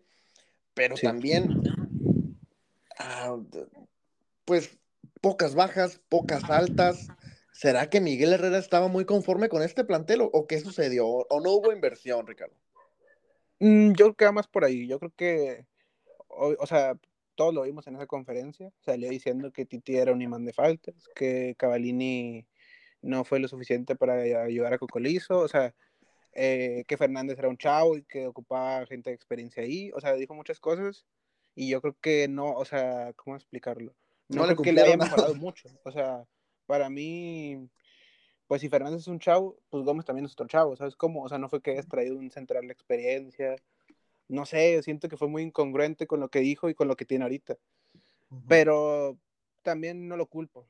o sea, sí entiendo esa parte, que la directiva no invierte y a lo mejor él se queda muy conforme, pero, mm, o sea, es lo que hay realmente. Tijuana ahorita está para fichar esas cosas. O sea, ahorita no va a llegar nadie bomba, aparte de invierno, yo creo que también voy por ahí. Y ya en verano tal vez ahí sí se vienen más cosas. De acuerdo. ¿Qué pasó también en la pretemporada del equipo de Tijuana? Cuatro partidos, Dorados, Cimarrones, Santos y Necaxa. Se goleó al conjunto de Dorados, 4 por 1 oficial, 8 por 1 no oficial. Sí, sí estaba viendo eso. No sé, no, entendí muy bien, pero sí lo estaba viendo. Este se goleó también el conjunto de Cimarrones 5 por 1. Se empató con Santos 2 por 2. 2 por 2. Y se ganó a Necaxa 3 por 1. Eh, estamos hablando de que el equipo de Tijuana jugó dos partidos contra Liga de Expansión de local y dos partidos contra Liga MX de visitante. Eh, un, balance de tres victorias y un empate con muchos goles a favor y en todos los partidos recibiendo gol también. Sí, es lo que estaba viendo. También. Eh, la Pantera Zúñiga, como ya la mencionaste, seis goles anotados en esta pretemporada. Anotó gol en todos los partidos. Muy bien. Y, de ahí en fuera, pues no supimos mucho quién fue titular, qué esquemas utilizó Miguel Herrera, a dónde iba. Vimos también muy activo en la pretemporada Kevin Castañeda, Ricardo. Sí, parece que Castañeda, yo creo que va a empezar el torneo como titular. Lo acabó muy bien el pasado, para mí. Pues ese gol contra Pachuca, yo creo que a todos nos dio esperanza un poquito, aunque se miraba muy nublado, pero y en general, yo, a mí me gustó mucho Castañeda al final, contra Tigres también ha entrado en juego. Eh, y yo creo que sí tiene su lugar bien, bien ganado. Aparte es mexicano, joven. Y, pero lo que no sé ahí es muy bien si va a usar ahí, o sea, de 10 a Castañeda o a Titi. Ahí es donde está el debate para mí. Pero sí, para mí Castañeda, la verdad. Sería el titular, indiscutible. Vamos a hablarlo ya más adelante en el partido contra América. Se viene interesante el asunto, por lo menos esta pretemporada, pues como todas las de Tijuana, una pretemporada buena, ¿no? O sea, con buenos resultados. Siempre el equipo golea, gana, gusta, hace y deshace. Es el Madrid de las pretemporadas. y luego llega el torneo y se convierten en el Salernitana, ¿no? Sí, pues en su realidad, ¿no? Yo digo. Sí, pues sí, también que juegas contra cimarrones. Está muy difícil. sí, sí, obvio. Oye, los cimarrones de Roberto Hernández, este, Ricardo. O sea, sí, pero estás de acuerdo. O sea, mira, y es lo que yo también quería decir eso. O sea, decimos que jugaron de visita contra equipos de Liga MX. ¿Y contra qué equipos, no? O sea, un Santos que se le fue Bruneto, su mejor jugador. Y un Necaxa que no tiene nada, o sea, nada, no ha fichado a nadie, o sea, también, ese es el problema. ¿Cómo no? Llegó, llegó, Cambindo, Necaxa, Ricardo. Ah, jugadorazo, jugador. Llegó Cambindo y llegó otro cabrón que no sé cómo se llama también. Sí, o sea, pero fichajes de estilo Cholos, ¿no? O sea, Necaxa es del nivel de Cholos, algo así. Pero mira, a los de nuestro nivel les ganábamos de visita. Sí, eso es un buen punto. O sea, se ganó, o sea, si lo ves así, se ganó de visita. Por mucho que sea pro temporada, es que luego a veces ni ahí lo ganan, pero eh, pero como te digo, es el Necaxa. no, aspiramos a nada. Contra Santos, que era un poquito mejor, nos empataron ahí. Pero bueno, a ver qué sucede. A ver qué sucede. Eh, vamos de lleno entonces. El equipo de Tijuana pues va a enfrentar al conjunto del América. Eh, como ya lo mencioné al inicio del, del, bloque, este sábado, 7 de la tarde, en el Estadio Caliente, que pues ya se filtró por ahí la información en Fox. El América viene con unos con el banquillo de suplentes y la sub-23. Sí, sí lo vi. estaba bien. Entonces, a ver, Ricardo, Tijuana está obligado a ganar este partido sí o sí. Mm, sí, para mí sí. O sea, también, a ver, o sea, una cosa que es verdad es que los suplentes de la América son a lo mejor mejores que los titulares de Tijuana. eso, es una verdad. Se dice y no pasa nada. O sea, estamos de acuerdo que ¿Quién es el suplente del América? Brian Rodríguez es mejor que cualquier jugador de Cholos. Pero la información decía que sub-23. Entonces, yo creo que Tijuana lo puede ganar. O sea, es una cancha. Para empezar, tienen que aprovechar eso. O sea, pues la cancha, todos sabemos que es difícil. El América viene con nueve días de pretemporada. eh, ah, siempre los campeones arrancan así, o con un empate o derrota, muchas veces. O sea, es muy raro que arranquen y arrasen, o sea, en su primer juego. O sea, vienen casi literalmente de vacaciones. Cholos tienen entrenando mucho más tiempo juntos. O sea, para mí está servido. No, o sea, no digo que golear tampoco, pero ganar yo creo que lo pueden hacer, sinceramente. ¿Es un mal inicio si Tijuana pierde, o un mal augurio si Tijuana pierde con América? Para mí, o sea, si, si la alineación, como dicen, es suplente toda, toda, toda, para mí sí sería un mal inicio. Porque te está demostrando que ni tú con tus mejores, ni con tu mejor cuadro puedes ganarle a los suplentes de otros equipos. O sea, eso, aunque sea la América. Yo sé que sus suplentes son muy buenos, pero pues al final es tu mejor cuadro, ¿sabes? O sea, en teoría, mmm, tú tienes ventaja, si nos vamos a esa parte. Pero pues es fútbol, la pelota es redonda y puede pasar lo que sea. Todo puede suceder. Sí, sí, sí. ¿Cómo va a salir el equipo de Miguel Herrera, Ricardo? Toño Rodríguez en el arco, indiscutible, ¿no? Sí, no hay duda. Ahí no hay duda. Veremos por derecha a Barbosa, indiscutible. Barbosa, bien. Balanta y Nico. Balanta y Nico, bien. Por, por la izquierda pones a Paquito. Sí, está bien, sí, Paquito, 100%. Medio campo, Madrigal y Rivera. Madrigal y Rivera, doble contención, siempre, siempre. Arriba ponemos a quién. Aquí viene el pedo, creo yo. Ajá, sí, es lo que te iba a decir. Arriba ponemos a quién. Tenemos cuatro espacios, ¿a quién ponemos? Ok, yo, Ricardo García. Ajá, pues lo que yo te iba a preguntar. ¿Quieres que te diga lo que yo quisiera o lo que yo creo que va a poner el piojo? Ambas, ambas. Primero dime lo que va a poner Miguel.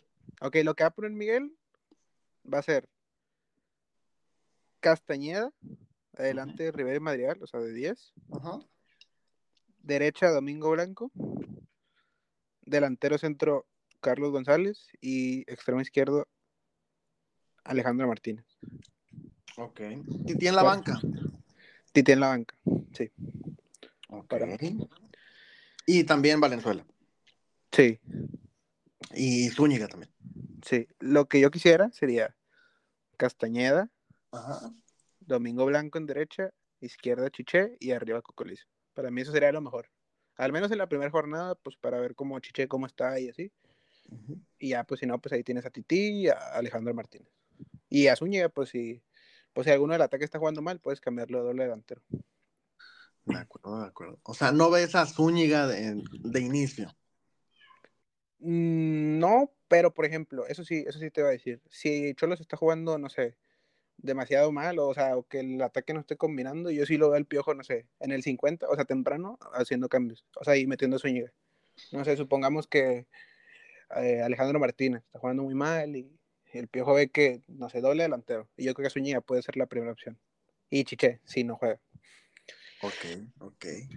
Estamos viendo un equipo, pues prácticamente una calca del torneo pasado, Ricardo. Sí, es lo mismo, literalmente es lo mismo. Eh, como te dije, dos, tres refuerzos y solo uno de peso. Y más o menos.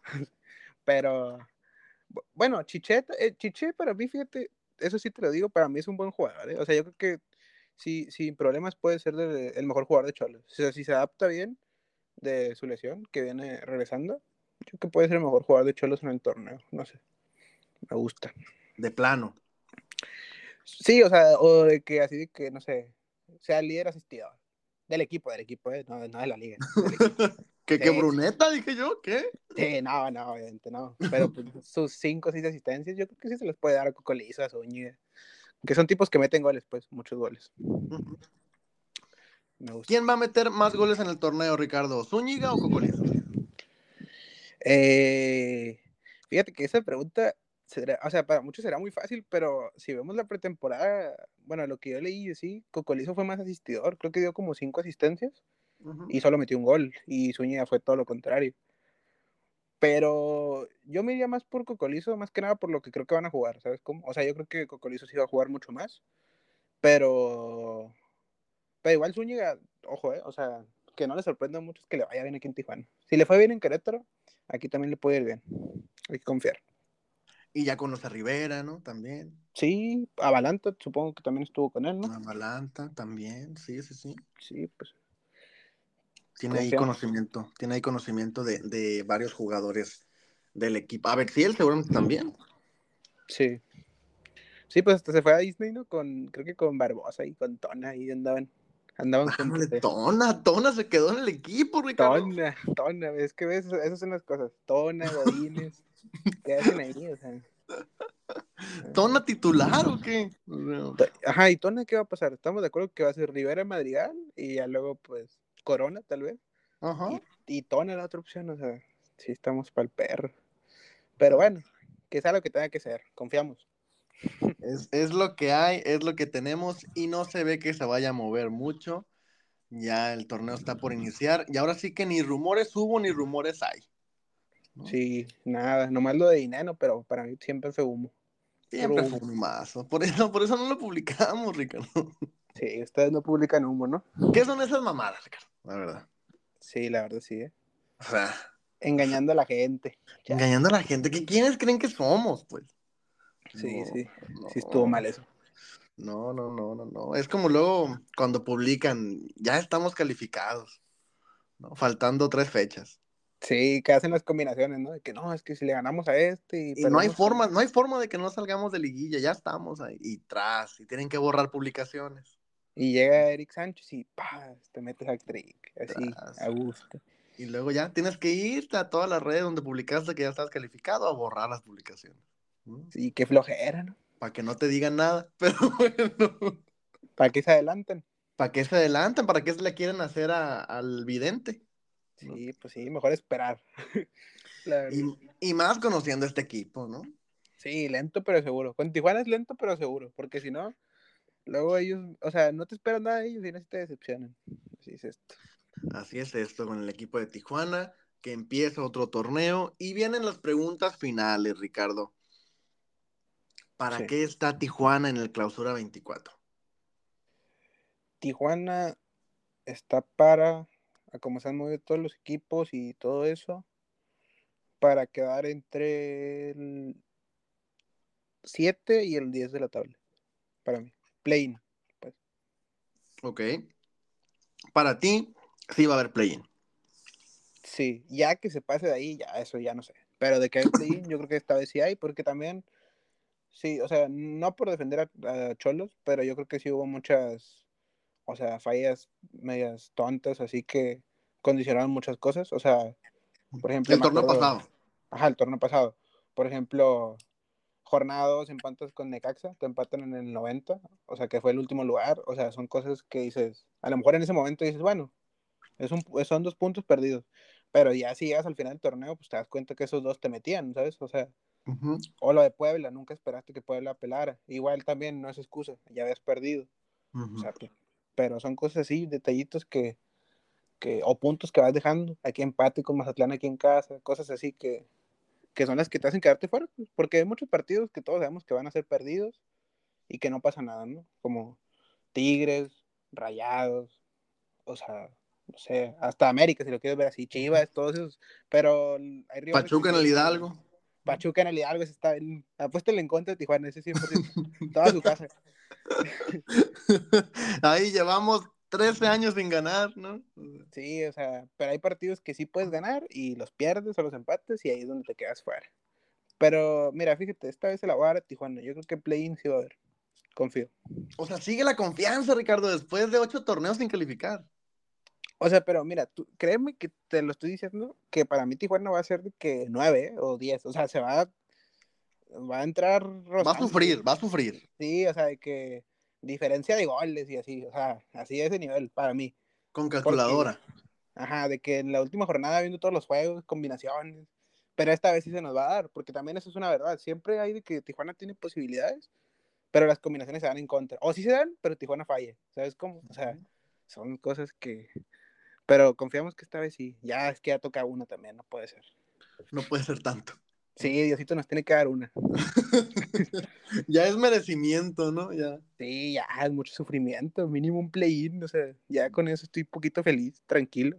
Yo ya ni me acuerdo cómo se hacen esas cosas, qué, qué, qué se hacen en estos torneos. Sí, nada, ya estamos acostumbrados a acá el torneo o empieza la liguilla y ya pues nos vamos de vacaciones porque Tijuana no está. Estamos acostumbrados a vacaciones largas en zona cholos, Sí, sí, pues sí. No hay Ya nada que cubrir más que a la femenil, ¿no? Que más sí que la femenil, que sí se van, pero también hasta cuartos. O sea, Sí, en cuartos, y ahí ya, ahí quedan. Y contra Ujú. rayadas. Y contra el Rayado, ya tenemos hecho el editable. Sí, sí, sí. Ya, ya, de cada torneo. Se ve complicado, la verdad, por el mercado de fichajes, por todo lo que se ha dado. Pero estamos hablando también de, pues, la credibilidad de Miguel Herrera, Ricardo. ¿No?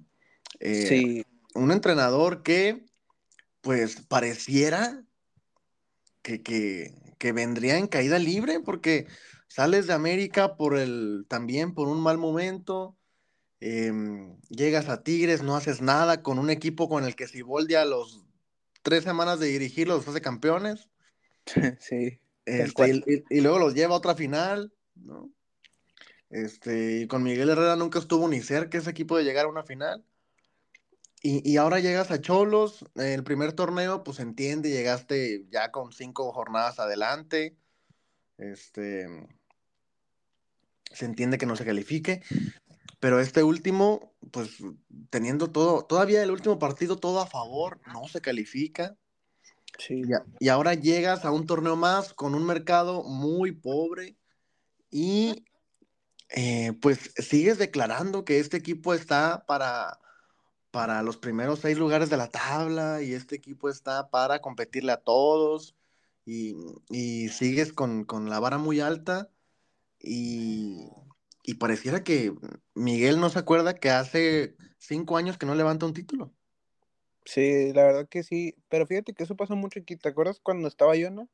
Que el, el, eterno Capi, pero decía de que Tijuana iba a pelear los primeros tres lugares. ¿sí? O sea, yo entiendo que una cosa son lo que, lo que quieres llegar y lo otro es a lo que puedes llegar, ¿no? O sea, yo creo que para decir que Tijuana está para los primeros seis lugares, para mí es vender humo.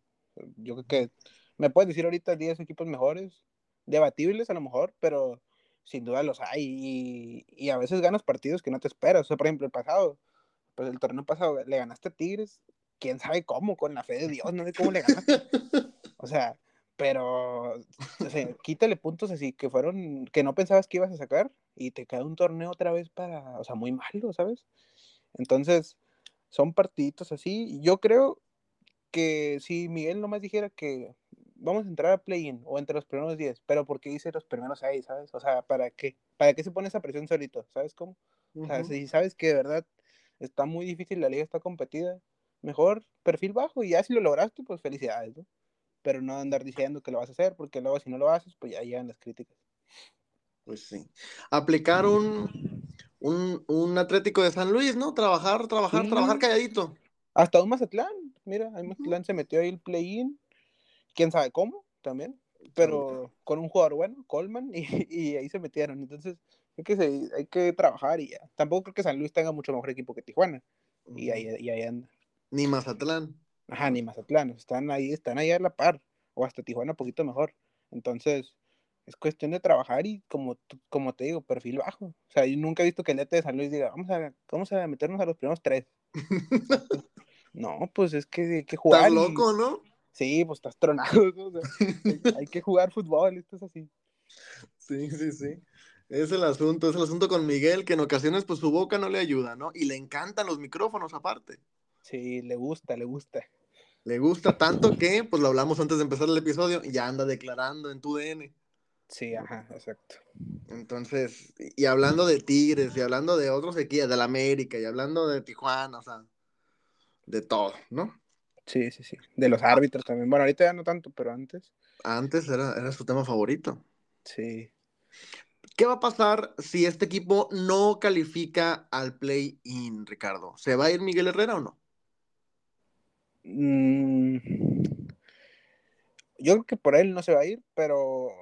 Perdón, por la directiva, él, o sea, no se va a ir, pero por él. Él renuncia. Ajá. Sí, yo creo que él sí. No sé, es que también es lo que yo te. O sea, lo que iba a decir. Siento que él está muy cómodo aquí, ¿sabes? O sea, no tiene una presión, o sea, al menos en la directiva. ¿no? Yo creo que Jorge Alberto le diga nada si fracasa o si le va bien, si le va mal. O sea, se ve muy tranquilo. Sin embargo, yo creo que hay, hay, excepciones. O sea, yo creo que si Miguel queda en un lugar 16, yo creo que hasta él mismo se va, sin, sin, que Jorge Alberto lo corre, nada, yo creo que él se va. Pero yo creo que para mí no se va a ir. Malamente, ¿eh? Yo, porque yo creo que si, si este torneo no se clasifica, yo sí la pensaría, o sea, en echarlo. Uh -huh. Pero yo creo que no se va. Yo creo que está muy tranquilo. Tiene mucho respaldo para mí. Yo creo que se queda. Si la vuelve a fracasar. No debería, pero se va a quedar. Vas a ver. Ok, ok, ese es el, el pronóstico por acá. Que de primera instancia, el balance tras este, pues ya casi año de Miguel Herrera en su regreso, malo, ¿no? Muy malo. O sea, una, una segunda, este, un segundo capítulo en Tijuana que yo creo que la gente no se esperaba tan malo. Sí, mucha gente ya decía que íbamos a ser líderes otra vez, ¿no? Y, y nada que ver. Pero, pues, es que también puedo pensar eso. Si este torneo también le va mal, o sea, los números ya en Tijuana le van a quedar muy, o sea, pero negativos. O sea, en esta segunda etapa sobre todo. Ahorita creo que ya lleva como 18 derrotas, o sea, lleva muy malos números. Y si este torneo también le va mal, pues va a llegar a 20, 25, 24 derrotas. O sea, ya serían números muy malos. Y yo por eso te digo, yo creo que ahí sí Miguel, tal vez él sí se lo tomaría, sí se lo pensaría en irse, pero, pero es que está muy respaldado. Y a lo mejor en verano, no sé, ¿no? Ya esto ya es otra cosa, pero a lo mejor en verano pues ya llegan mejores fichajes, supongo. Sí. Y yo quiero creer. Ahora, ahorita también estamos, estamos haciendo un pronóstico a largo plazo, ¿no? Sí. Este, y pensando en el peor escenario, que es que este equipo le va mal y fracasa y no califica a play.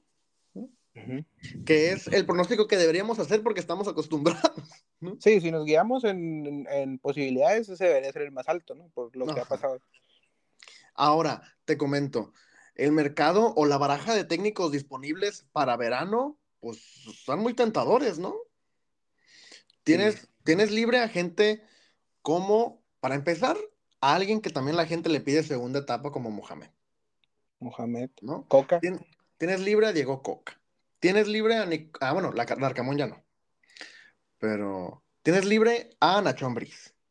Nacho Ambriz. Tienes libre a Bucetich. A Bucetich, sí. ¿no? O sea, tienes a técnicos que verdaderamente podría eh, pues ser objeto de deseo por, por cualquier equipo, ¿no? A Benjamín Mora, ¿no? O, o ya no es. Eh, también, también, al, al Malayo. Increíble el malayo. Tienes al Malayo ahí, que en su primer torneo calificó al Atlas a cuartos de final. Sí, sí, sí. El Y único más que técnico lo que ha hecho el que- Piojo en su segunda etapa, ¿no? Ma- mire, calificó al Atlas, a un Atlas, sin, bueno, o sea, a un Atlas de- desdibujado ya, nomás tenía en ese entonces ya a Quiñones, ¿no? Ya Lozano. Y a Lozano. Sí, sí, sí. Totalmente. Y este último torneo, pues le quitaron a todos, se fue a Quiñones, se fue a Ociel también, ¿no? Sí. Se fue Barbosa. Eh, pero bueno, eh, hay, hay una baraja de técnicos muy interesantes para, para cualquier equipo, diría yo, no nada más para Tijuana, ¿no? Este, pero yo también, como tú lo dices, creo que Miguel está cómodo en Tijuana y Jorge Alberto está cómodo con Miguel. Sí, sí, sí. Son muy amigos y ese es un problema porque creo que no hay crítica, ¿sabes? O sea, yo creo que es como son amigos, no, no creo que Jorge Alberto le diga así serio de que no, es que tienes que mejorar esto o así. O sea, yo creo que a lo mejor y sí se hablan de ese tema o de jugadores o así, pero no creo que sea, o sea, yo creo que Jorge Alberto, eh, ¿cómo te explico? Justificaría que los jugadores son la culpa, ¿sabes? Como, o sea, le diría a Miguel de que no, tú no te preocupes, son los jugadores, tú no eres el problema y así. Y eso es un problema porque eh, Miguel siento que deja que deja que la directiva sea así, pues, o sea, que siga la mediocridad, porque son, al final Miguel, como tú dices, o sea, bueno, este a lo mejor no, no va, pero para mí Miguel no va a hacer nada aquí en Tijuana, lo máximo que va a hacer va a ser cuartos de final en algún torneo y ya, porque Tijuana se va a convertir en un Necaxa de la vida, va a llegar así jugadores de que muy grandes, muy, y, y el Miguel no va a hacer nada, y todo va a seguir así, va a así. Y así van a ser los torneos, ¿eh? 15, 16, 14, 12, y ya te digo, pero... Y no va a cambiar mientras siga el piojo aquí. Porque no hay refuerzos y no exige tampoco. Está destinado al fracaso todo, Ricardo. Sí, porque yo creo que el piojo lo permite, ¿no? O sea, yo creo que si el piojo se pusiera serio y le dijera a Hank, "Eh, pues la verdad no hay nada, así de fácil. No tenemos nada bueno, pues yo creo que Hank, pues a lo mejor y se abriría poquito, pero pues es que si él sale a declarar que está conforme, porque yo, Corona y Gómez, pues, no se puede.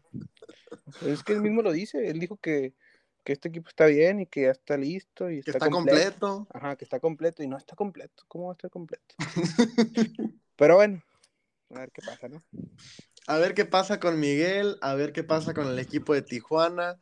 Se viene un torneo largo otra vez.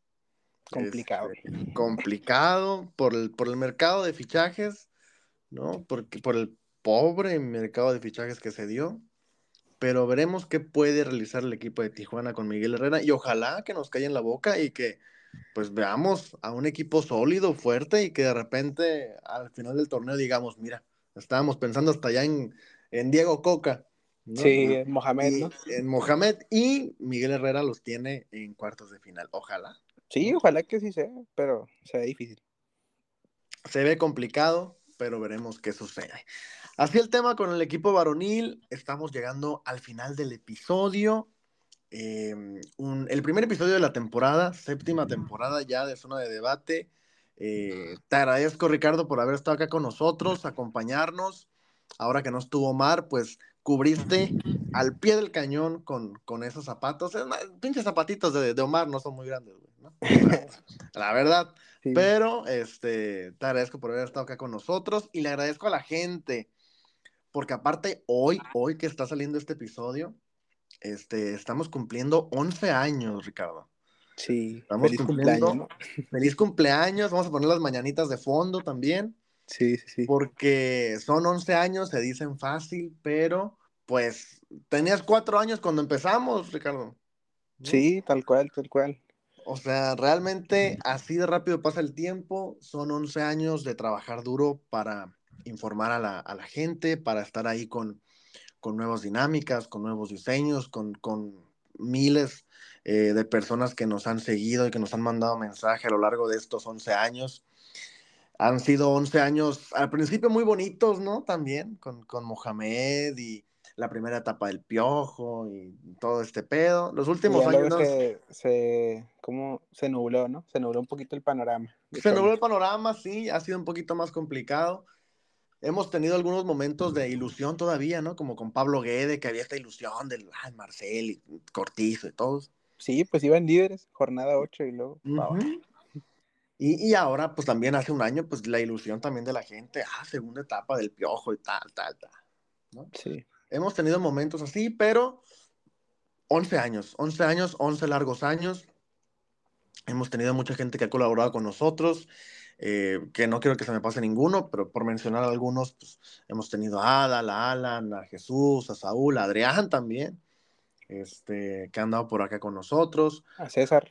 A César, hemos tenido a Sergio, hemos tenido David. a David, a Alejandro de los últimos, a Freddy.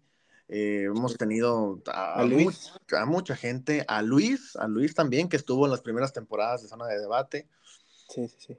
Em, hemos tenido mucha gente que nos ha apoyado y que nos ha ayudado a que Zona Cholo sea lo que Zona Cholo es.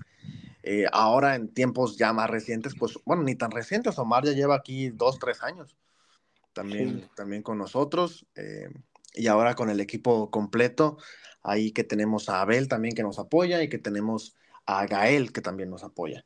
Entonces, pues ahí estamos. Y, a Dulce también, que ya la escucharon en el primer bloque, eh, femenil.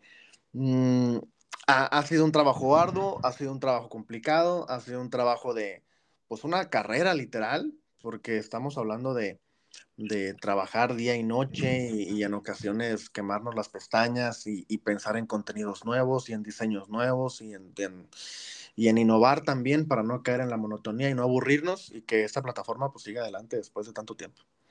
Ha sido sumamente complicado, pero un viaje sumamente divertido también, conociendo a gente maravillosa. Pues para muestra un botón, Ricardo, tú y yo nos conocimos por zona. Sí, pues, ¿qué, fue? ¿2020, yo creo? ¿O 21? no, sí fue 2020, porque estábamos todos encerrados. Pandémico el asunto. Sí, pues, pues me da gusto que siga la página y ojalá siga muchos años. Ya sabes que aquí andamos para cuando ocupes. Y, y nada, pues que sigan los éxitos en zona y ojalá, como te digo, dure mucho más la página, porque para mí es la única que hay.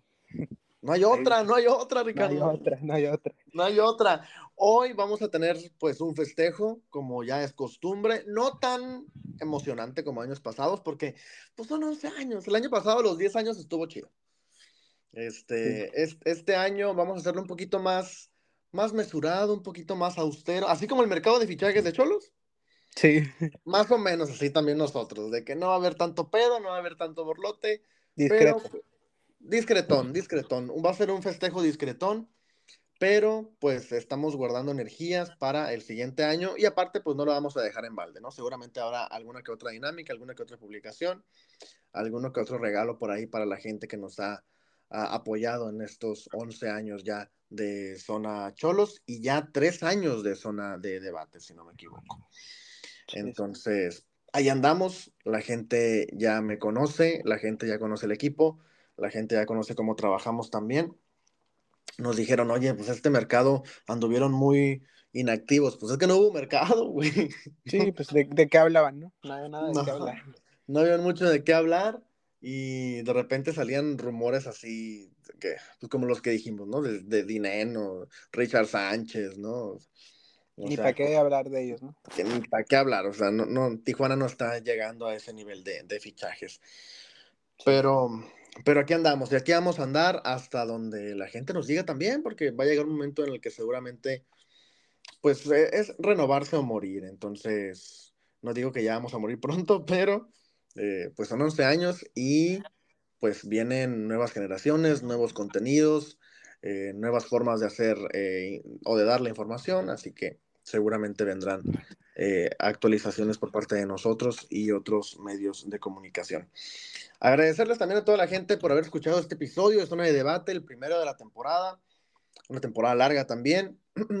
Y pues nada, Ricardo, gracias por habernos acompañado una vez más y esperemos eh, seguirte escuchando por acá en próximas emisiones.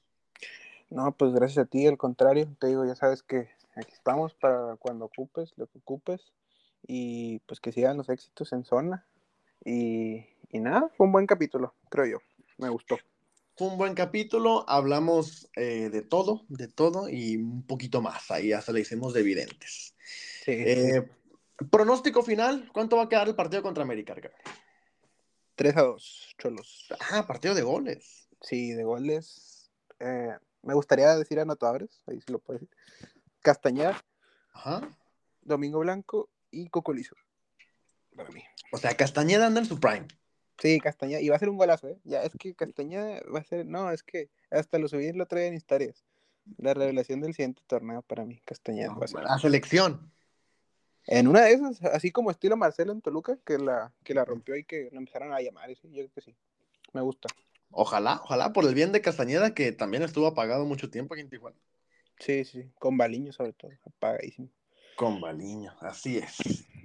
Bueno, pues así cerramos la emisión del día de hoy. Les agradecemos por habernos escuchado. Próxima semana, miércoles, a partir de las 10 de la mañana, un episodio más de Zona de Debate. Gracias y pásenla, pásenla muy bien.